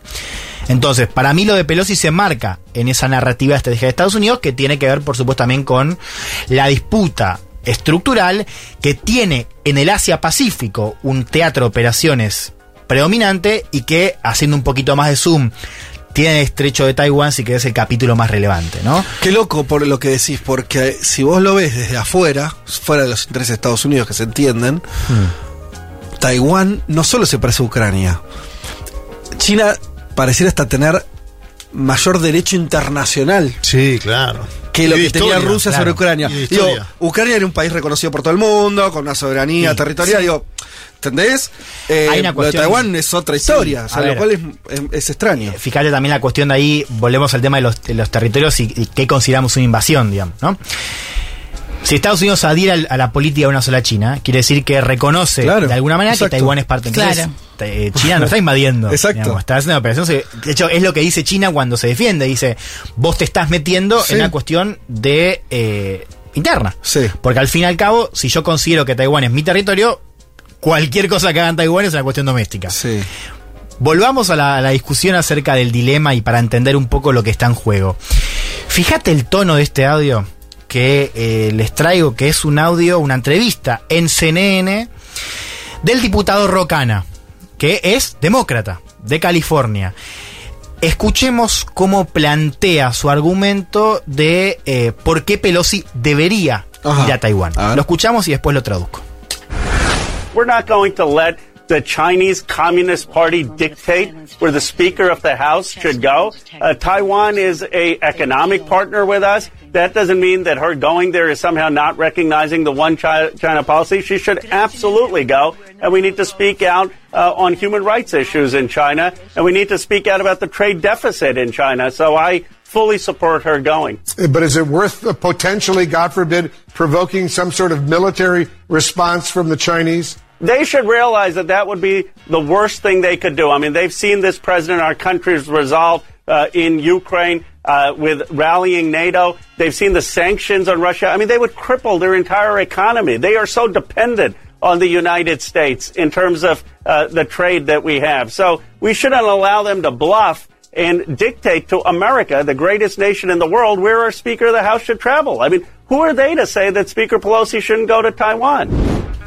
Bien, eh, dice este diputado demócrata, no vamos a dejar que el Partido Comunista de China dicte a dónde debe ir la presidenta de la Cámara. Taiwán es un socio económico. Eso no significa que al ir dejemos de reconocer la política de una sola China. Ella absolutamente debería ir y tenemos que hablar sobre cuestiones de derechos humanos en China y sobre el déficit comercial con China. Así que apoyo totalmente que vaya. El periodista ahí le dice, ¿vale Sí. la pena Sí. incentivar, ¿no? Una provocar reacción una reacción militar de los chinos? Y el diputado le responde, ellos deberían darse cuenta de que es lo peor que podrían hacer. Han visto a este presidente, hablando de Biden, actuar en Ucrania, movilizando a la OTAN. Han visto las sanciones a Rusia paralizarían toda su economía. Son tan dependientes de Estados Unidos en términos de comercio, con lo cual no deberían, no deberíamos permitir que fanfarronen y que dicten a Estados Unidos, la nación más grande del mundo, a dónde debería viajar la presidenta de la Cámara. Y pregunta, ¿quiénes son ellos para decir que Pelosi no debería ir a Taiwán? ¿No?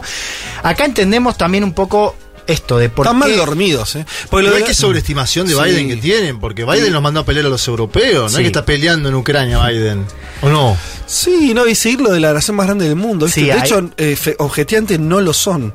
Podemos discutir si es la más poderosa. Claro, sí. Pero hay, hay todo un desfasaje mental jodido. Hay ¿eh? varias cosas ahí, ¿no? Que me parecen bastante eh, sintomáticas, ¿no? Mm. Por un lado esto de quiénes son ellos, ¿no? Sí. Y bueno, es- ante todo, a ver, son la segunda potencia, Sí. así que es la segunda Sí. potencia mundial, la potencia ascendente, y al mismo tiempo la potencia que vos reconoces, Claro, por esto que decíamos recién, ascend- que la tiene sobre Taiwán. Claro, entonces ahí hay un desfasaje entre, Sí. a ver, yo sí creo que Estados Unidos sigue siendo, bueno, yo digo, Estados Unidos sigue siendo la potencia, la primera potencia mundial.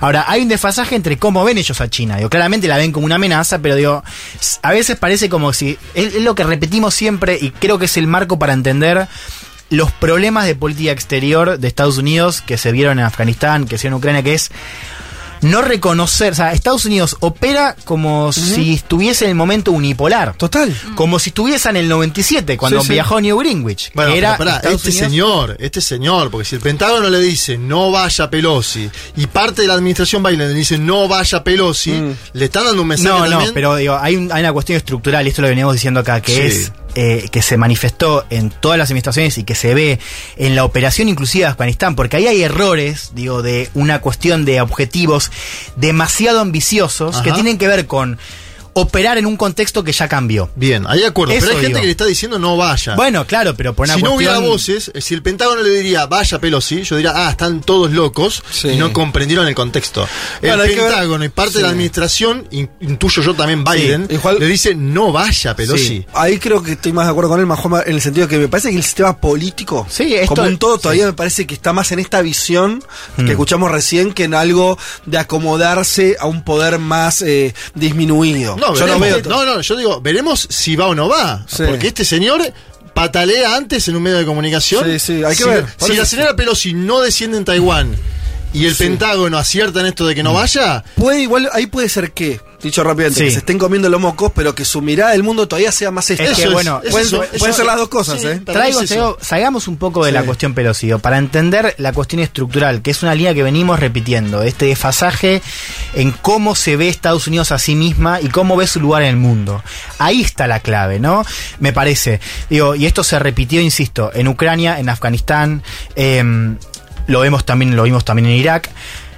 Hay otra línea muy interesante, que es eh, cuando que también se vincula con la guerra. Cuando el tipo dice, ellos no nos van a, no van a hacer nada, porque al fin y al cabo dependen de nosotros. Es muy interesante ese- esa parte, porque si vos te fijas, si vos lo, lo abstraes, es lo que se decía de Rusia. Cuando Claro. las voces que estaban diciendo que Rusia, que Putin no iba a atacar, decían, ¿cómo va a atacar si se hace mierda la economía? No importa que ahora no se está haciendo mierda, como se decía. Eso salgamos de esto. Sí. ¿Qué, a ver, ¿qué, qué, qué estamos viendo a nivel estructural? Digamos, ¿qué, ¿por qué es tan importante lo que hizo Putin, entre otras cosas? Porque básicamente Putin puso en juego su economía para completar, para llevar a cabo y priorizar un interés nacional vital, Sí. que es básicamente su espacio de seguridad en, el, en Sí, Ucrania. sí. Entonces, China, y además eh, eh, eh, Rusia te lo estaba diciendo, porque te advirtió. En 2008 te dijo, mira que yo estoy dispuesto a ir a la guerra con esto. En 2014 fue la guerra. Entonces, hay ahí una, si querés, eh, una manera de ver, de si querés, de sobre racionalizar las posiciones de actores como Putin o como Xi, cuando en realidad ellos te están diciendo también de manera racional, porque digamos es reconocer cuáles son sus, sus intereses de seguridad, Sí. es decir, esto es mi territorio Sí. y yo, si vos pones un pie, Te voy te voy a, bajar- te- voy a bajar el avión, sí, para poner esos términos. Entonces, es muy interesante como un diputado va y dice, no, no, estos tipos no van a hacer no nada. no les da el cuero. Claro. Total. Te digo una cosa más. Ese argumento tiene otro problema. Mm. Que es, y este es para mí la gran diferencia con el contexto de Guerra Fría, digamos. Funciona como un ida y vuelta. China es muy dependiente de Estados Unidos, ¿de acuerdo? Estados Unidos también, También. es muy Claro. dependiente de China. Lo cual te está mostrando, si Rusia es un problema para Europa, dicho de otro modo, si desacoplar a Rusia de la economía mundial, si fajarlos con sanciones es un problema para todos, porque por Sí. algo Biden va seguramente a perder las elecciones de noviembre y por algo está pasando lo que pasa en Europa, Mm. lo de China es inviable. Y- sí, sí, Entonces- inimaginable desacoplarla. hay algo de cómo están, Sí. de cómo no están leyendo, o cómo están leyendo mal, o porque digamos, el problema de, de- de este, de esta cita no es que no es lo que pueda decir, es cómo actúan en base a eso. Por eso lo traigo. Voy cerrando. Pero ¿sabes qué te iba a Sí. decir? Porque tiene que ver con lo que está diciendo de la interdependencia, que comparto, y al mismo tiempo, la pandemia, ojo, los chinos se desacoplaron en la pandemia. Las escenas que tuviste en Nueva York, no las tuviste en China. Ojo, quiero decir, hay, hay una cosa, China muy en silencio, te demostró que gobernó la pandemia, cosa que no pudo hacer ni Europa ni Estados Unidos. La gobernó, ¿no? No se le descontroló en ningún momento. A lo que voy es, qué loco no, no- no darte cuenta de eso. Además de todo lo que contaste vos, no es tan bien, ahí vos tenés eh, una demostración de poder estatal, de, ¿no? de capacidad de, de- gobernar, lo que era una crisis global. Si hubo una crisis global en los últimos 50 años fue la pandemia. Y vos estuviste ahí en los chinos haciendo la suya y le salió bastante mejor que a vos. Entonces, es, es muy extraño la no ver eso. Y no pagó el costo que se pensó que iba a pagar. Ni en ¿Te acuerdas? términos políticos, ni en principio- términos económicos. Al principio del COVID se pensaba que China iba a pagar un gran costo. Que iba a ser el por- que más iba a pagar el Por costo. ser el que, donde se, ¿no? se inició el el, virus, chino. Exacto. Lo decía ¿Dónde Donald quedó Trump. eso? ¿No? Que murió. Claro. Bueno, es muy Es impresionante. como los nenes de también eh, enseñarles eh, a compartir, digamos. Alguien les tiene que enseñar a Estados Unidos a compartir poder. Claro, digamos. claro, exactamente. Sí, es sí. eh, una pedagogía del poder, si Y querés. pero en declive de potencias me parece que es, es histórico, ¿no? El declive de la potencia es intentando. Sí, pero más o menos, Juanma, ellos tendrían el modelo británico. Bueno. es, que es ese- un modelo- es, una- es que ahí es interesante. Es un modelo donde. Ellos no son lord ingleses. Es que pará, porque si vos. Esa es la famosa trampa de, de ¿cómo se llama? Tucides, ¿no? Es eh, las disputas entre los poderes ascendentes y descendentes Sí. siempre se resuelven vía cuestión militar. La excepción, o una de las grandes excepciones, Sí. es justamente El británico. el británico, que básicamente le cede, después podemos discutir cómo, Sí. podemos discutir por qué, le cede pacíficamente el mando a Estados Unidos. Sí. La gran pregunta, y por esto lo meto acá, más allá de Pelosi, de qué pasa, aunque no vaya, si querés no creo que vaya, pero digamos, va al margen de eso, es eh, cómo se va a resolver esa, esa disputa. Y yo también traigo Taiwán, porque acá estamos viendo algo interesante, porque si vos leías las proyecciones de Estados Unidos de, de si iba a haber una toma violenta de Taiwán, eh, antes se hablaba de 2040-2045. Después se empezó a hacer más 2025. Cierto, sí. Y ahora el New York Times, fíjate, sacó hace un par de Sí. semanas la idea, vuelvo al tema de inteligencia a ver si, Sí. si no le está medio en pescado podrido, pero el New York Times difunde que la administración considera que de acá a 18 meses Apa. Ah, China va a bueno, hacer se una movida. readelantó. Entonces, digo, esto también tiene que ver con cómo la guerra opera. Porque vos fíjate que en la primera parte de la guerra, digo, marzo, febrero, se decía que la movida de Putin iba a ser un fracaso y que eso iba a desalentar Mm. cualquier medida. Entonces, como que esto era una victoria de Occidente Claro, y Claro. que era una victoria de Taiwán al fin y al cabo. Mm. Fíjate cómo estamos hoy en un contexto donde las mismas voces en Estados Unidos dicen, no, pará, esto quizás no solamente no lo retrasa, sino que lo acelera, lo acerca. Esto ya es para otra columna, pero qué interesante la pregunta de, ya en un escenario donde los chinos quieran recuperar Taiwán, bueno, no es como recuperar eh, Lugansk. No, con todo el respeto sí, por sí. Ucrania. Ni Quiero decir, Sí, sí. estás hablando de una Taiwán potencia económica. Sí. No sé cómo está en términos militares, pero algo debe tener. Y no Y sé cuántos millones viven ahí, pero unos cuantos. Quiero decir, a lo que hoy es. Esa recuperación china no me la imagino a los tiros, sencillamente. No, no, y por eso también ahí entendemos lo importante que es pensar, bueno, lo decía Juan Bataleme hace una semana, la cuestión marítima, digamos. O sea, la- Claro. hoy el poder se, está, se va a definir en el mar. Total. digamos. Eh, por eso también es casi medio anacrónico lo que está pasando en Ucrania, porque en Ucrania es volver a pensar el poder militar en, en el escenario eh, de, de terreno, en la tierra, ¿no? Sí. Digo, eh, que eh, si vos pensás la Guerra Fría, digo, la tensión militar estaba en Europa, ¿no? Hoy la tensión principal, los ojos tienen que estar en el mar, en el Asia Pacífico y específicamente en el estrecho de Taiwán, que hoy tuvo o que tiene una crisis diplomática que seguramente no estalle, aunque vamos a ver si Pelosi viaja o no a Taiwán. No va, no va, no va, olvídate. Pero al margen, vamos a ver qué No pasa. va, no. Estamos no- votando que no va. No va. Pero chicos, igual ser- le pide que no va. El Pentágono le dice no vayas. Va a y ser una misma mojadita. la agenda que no va. Es. Qué mojadita, ¿eh? Para los yankees que no. Y bueno. Porque además lo cómo se metieron publicitaron. solos, ¿eh? Lo- claro, lo Exacto. publicitaron. Se crearon ellos mismos la trampa. 23 millones de personas viven en Taiwán. Pensé que era mucho más, che. Mirá, no es tan poblado. Me imaginé que 23 era. millones, muy, un caso exitoso de pandemia, en parte también por las condiciones geográficas. Es una isla, está muy cerca de... Sí, sí, a ver, eh, Estados Unidos está preparando ya militarmente, está realizando ejercicios con Taiwán para ver, bueno, cómo defiendo a Taiwán en escenario de guerra en el mar con Mm. China. Bueno, estas preguntas... Es sintomático esto. Estas preguntas que antes las pensamos, qué sé yo, 30, 40 años. Y al fin y al cabo, Years and Years, que arranca con la escena de Years and Years. ¿Cómo Ay, arranca? tampoco No sé. la ¿Sabes escena, cuántas series tenés- me debo? Eh, esa, esa me parece que te la puedes saltar. Sí, Para mí, saltátela ¿eh? porque era muy. Era Voy con antes. Era, era futurista. No, parece, de la Americans, pandemia. sí. parece la novelita liviana de Polka, Sí, sí, decían sí, en Twitter. sí. Ahora, la ves ahora y decís, dale, te quedaste corto. Arranca con una guerra en. ¿En Taiwán? En, no, eh, no sé si era en Taiwán, pero era entre Estados Unidos y China en el Pacífico. Ah. Creo que el año 2025. Y vos fijate qué loco, y esto para mí, cierro con esto. Digo, vos la veías, en- yo la vi antes de la pandemia.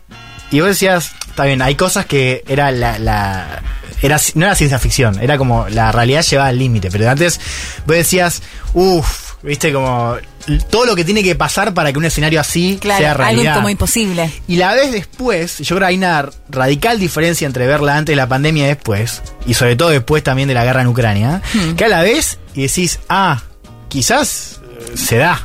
Total. Eh, nos despedimos, si te parece. Tranqui con- el final de Juan. con este mensaje de Karina que nos aporta algo que todos lo vimos y no lo comentamos, me parece ese momento. Eh, se toca de alguna manera con, con toda esta columna de, de, de Juan y que estuvimos comentando toda la mesa, que es eh, la publicidad rusa Ah, sí.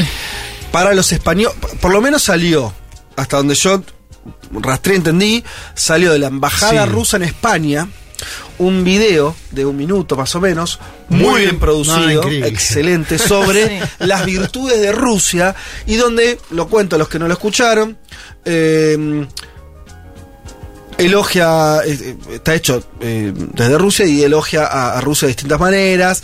Y, pero va, primero habla de, no sé, qué sé yo, los valores rusos, la cristiandad y demás, pero cada tanto es una imagen de alguien, por ejemplo, bañándose y en en una, en, en una este, bañadera diciendo, eh, tenemos este gas. Sí, claro, claro. Tenemos. Gas barato, Ah, sí, dice. gas barato. Gas barato Sí. la frase.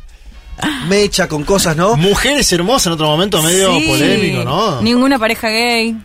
No, bueno, claro. sí, no, pero, pero se le está viendo de los españoles, que tampoco, digamos, que sí, Exacto. a lo que voy, ¿eh? Dice, Por eso habla de la cristiandad, valores, vodka. vodka, energía barata. Esto es Rusia, dice. Esto es Rusia. Y termina, ahí la estamos escuchando. Ah, sí. Gastronomía deliciosa, mujeres bonitas, gas barato. Yo creo que el Ballet. winter, el winter is coming es. Bueno, iba. Y el final, Ahí está. y dice, es el momento de mudarse, No, de no, mudarse a Rusia, le dicen Sí. los españoles. Un poco te convence.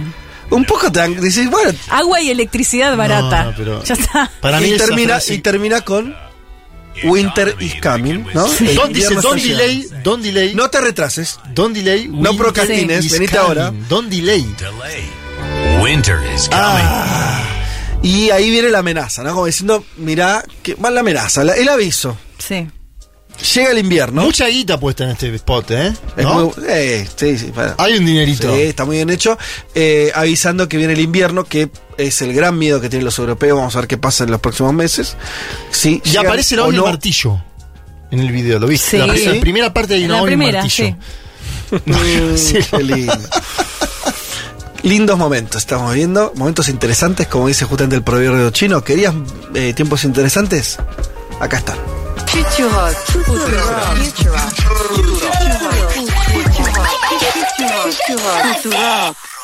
Un mundo de sensaciones.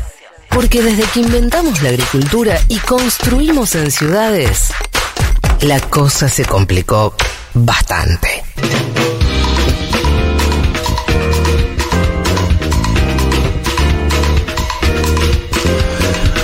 Para finalizar este programa, nos queda, por supuesto, develar, contarles, informar, comunicar quién son los ganadores de El Desorden Mundial, el libro de Luis Alberto Moniz Bandeira sobre eh, los últimos años, diría, de la geopolítica mundial. Decíamos un libro que tiene muchas virtudes, Una de ellas, y no menor, es que escrito hace ya eh, unos años, el 2016, eh, finalizado por lo menos en ese año, porque Bandeira ya falleció, eh, logra poner a Ucrania en el centro, o, ve que en, que Ucrania se está jugando una disputa geopolítica trascendental, cuando obviamente mucho tiempo antes de esta guerra que estalló en febrero de este año. Bien, la consigna, recuerdo, es eh, qué, qué operativo de inteligencia hiciste para, eh, bueno, dar con quien te gustaba o para finalizar una relación. Pocos contaron igual de ruptura. Nadie, de ruptura no, fue todo levante, ruptura, fue todo sí. levante, hubo un par, pero, pero las que descollaron fueron las Sí. de Sí. Levante. Eh, nuestra productora barra escribana, Luli Gurevich, está ya eh, en este estudio para informarnos y contarnos con detalle quiénes son los ganadores y por qué. Bueno, la primera ganadora es Rochi, que contó que su mejor operación para conquistar a quien es hoy su actual pareja. Ahora, Rochi, no estamos hablando de Rochi criado, la no, de la no, no, mañana, no, es Rochi criado, es otra Rochi. Eh, ¿Sabe Rochi ser tu- su cuenta secundaria esta? No sabemos. Rochi Claro. siempre es Rocío, pregunto. Siempre es diminutivo de Y me Rocío. parece que sí. Sí, ¿Qué otro? no sé, Rosalía. Rosario. Rosalía. No, no sé. No, creo que sí, Rosario. Rosario, boludo, Bueno, Rosario, ¿Puede Rochi. Sí, sí. ¿Sí? Ah, no sé. Claro.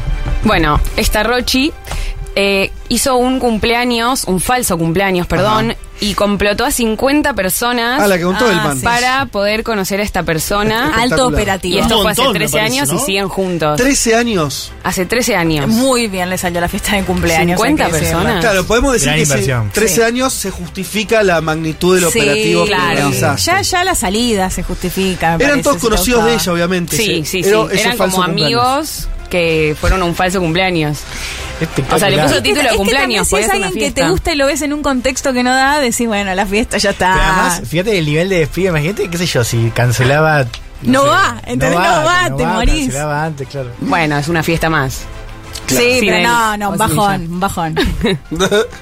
Eh, bien, entonces Rochi, ganadora eh, de, de uno de los libros y Exactamente. Y el segundo ganador es Tomás Barra, que nos cuenta que su A ver. estrategia le llevó cinco Sí, años. sí, sí, Se Tomás. conocieron estudiando en Tandil y Bien. desde entonces comenzó su operativo León Marino. Sí. Claro, le Me parece que- Un nombre y Mar del Plata, aparte León también. Marino. Excelente. Sí, cinco años ¿Qué de constancia, mínimo un libro. Sí. ¿Sabemos qué hizo? Sí, eh, formó grupos de estudio y congresos donde ella estuviera. Congresos. La, la, la estuve esperando. Él hizo congreso. Armó congreso. Armó congresos, Flyers, ¿te imaginas? todo. Hizo flyers. Sí. Empapeló la facultad, todo. Panelista, se ponía él y ponía la carita de ella. Era por Zoom, están invitados vos y ella y yo. También una pareja hoy existente. También una pareja hoy existente. Claro, estamos dándole un premio al amor. que nos podría traer un Y una constancia de también, cinco sí. años de empuje. Cinco años, un tiempo prolongadísimo. Una operación Encubierta. pero sí, funcionó. Eh, no tuvimos los testimonios de, de los victimarios. De las víctimas, Sí. Claro. Sí. Pero digo, hay que ver cómo se habrán sentido. ¿Cómo te sentís si Sí. vos fuiste, eh, por Sí. ejemplo, te invitaron a un falso cumpleaños? Evidentemente Es que- somos las parejas, así que bien, no sí, les, pero no les importó. al mismo tiempo la Lo pregunta es de. ¿cuándo se devela eso? Porque imagínate que a las 12 de che, ¿te acordás? Esa fiesta la hice yo. Y ahí creo que decís, no. Ni te cuento, Sí, ni te cuento el operativo del Claro, es muy de- importante de saber Mar. cuándo. Me esa es la parece que pregunta. mejor no contarlo, ¿no? ¿Cuándo se enteró? Si es que se enteró, porque quizás no, lo estamos eh, nos, nos lo estamos revelando nosotros, digamos. Sí. Pero eh, eso, saber cuándo fue, si fue al año, a los tres años, si Es fue a las lo- semanas. lo de los cinco años de operativo secreto. Y el operativo De- Lobo Marino De congresos, de. de- eh, bravo también esa. Sí, cuando te enterás Es que no, como no conocemos raro. detalles. Quizás ella estaba en pareja, él la esperó, digo, como buscar la excusa sí, para sí, verla porque sí. le tipo, gustaba. claro, medio claro. Show.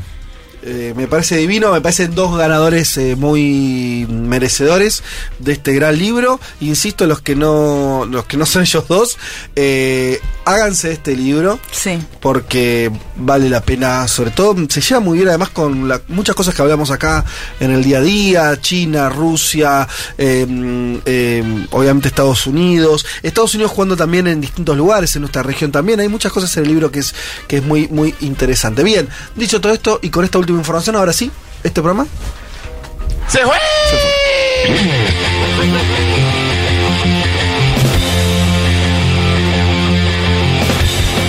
Eh, señoras y señores, eh, muchas tardes y buenas gracias. Y le damos buenas gracias a nuestro operador, ¿sí? Juan eh, Tomala, muchas gracias por la operación técnica de todos los domingos. Bueno, hay que.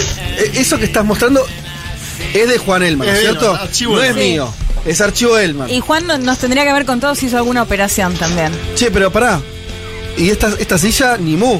No, Ustedes tuviste una, testigos. tuviste Nada, una. No, nada. yo te lo juro, Vos tuviste solo, una. vos solo, o sea, Sí, vos pero solo escuchaste estaba- una. pero porque estaba muy No. ocupado en hacerlo. Juan es culo inquieto, sos culo- un poco de culo inquieto. Y yo me muevo mucho, sí.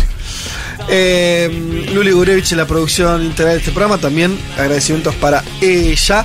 Nosotros nos reencontramos el domingo que viene. Si nadie quiere saludar y ni. Le mando un saludo Ah. a la gente de Cancha de Pueblo, Bien. una obra de teatro sobre el conflicto colombiano que hoy hace. Me mandaron unas figuritas, una cosa hermosa. Qué lindo. La verdad que le agradezco a la gente Bueno. de Cancha de Pueblo. Vayan a verlos, creo que hoy es la última función, ¿eh? Conflicto colombiano y juventudes. Qué interesante.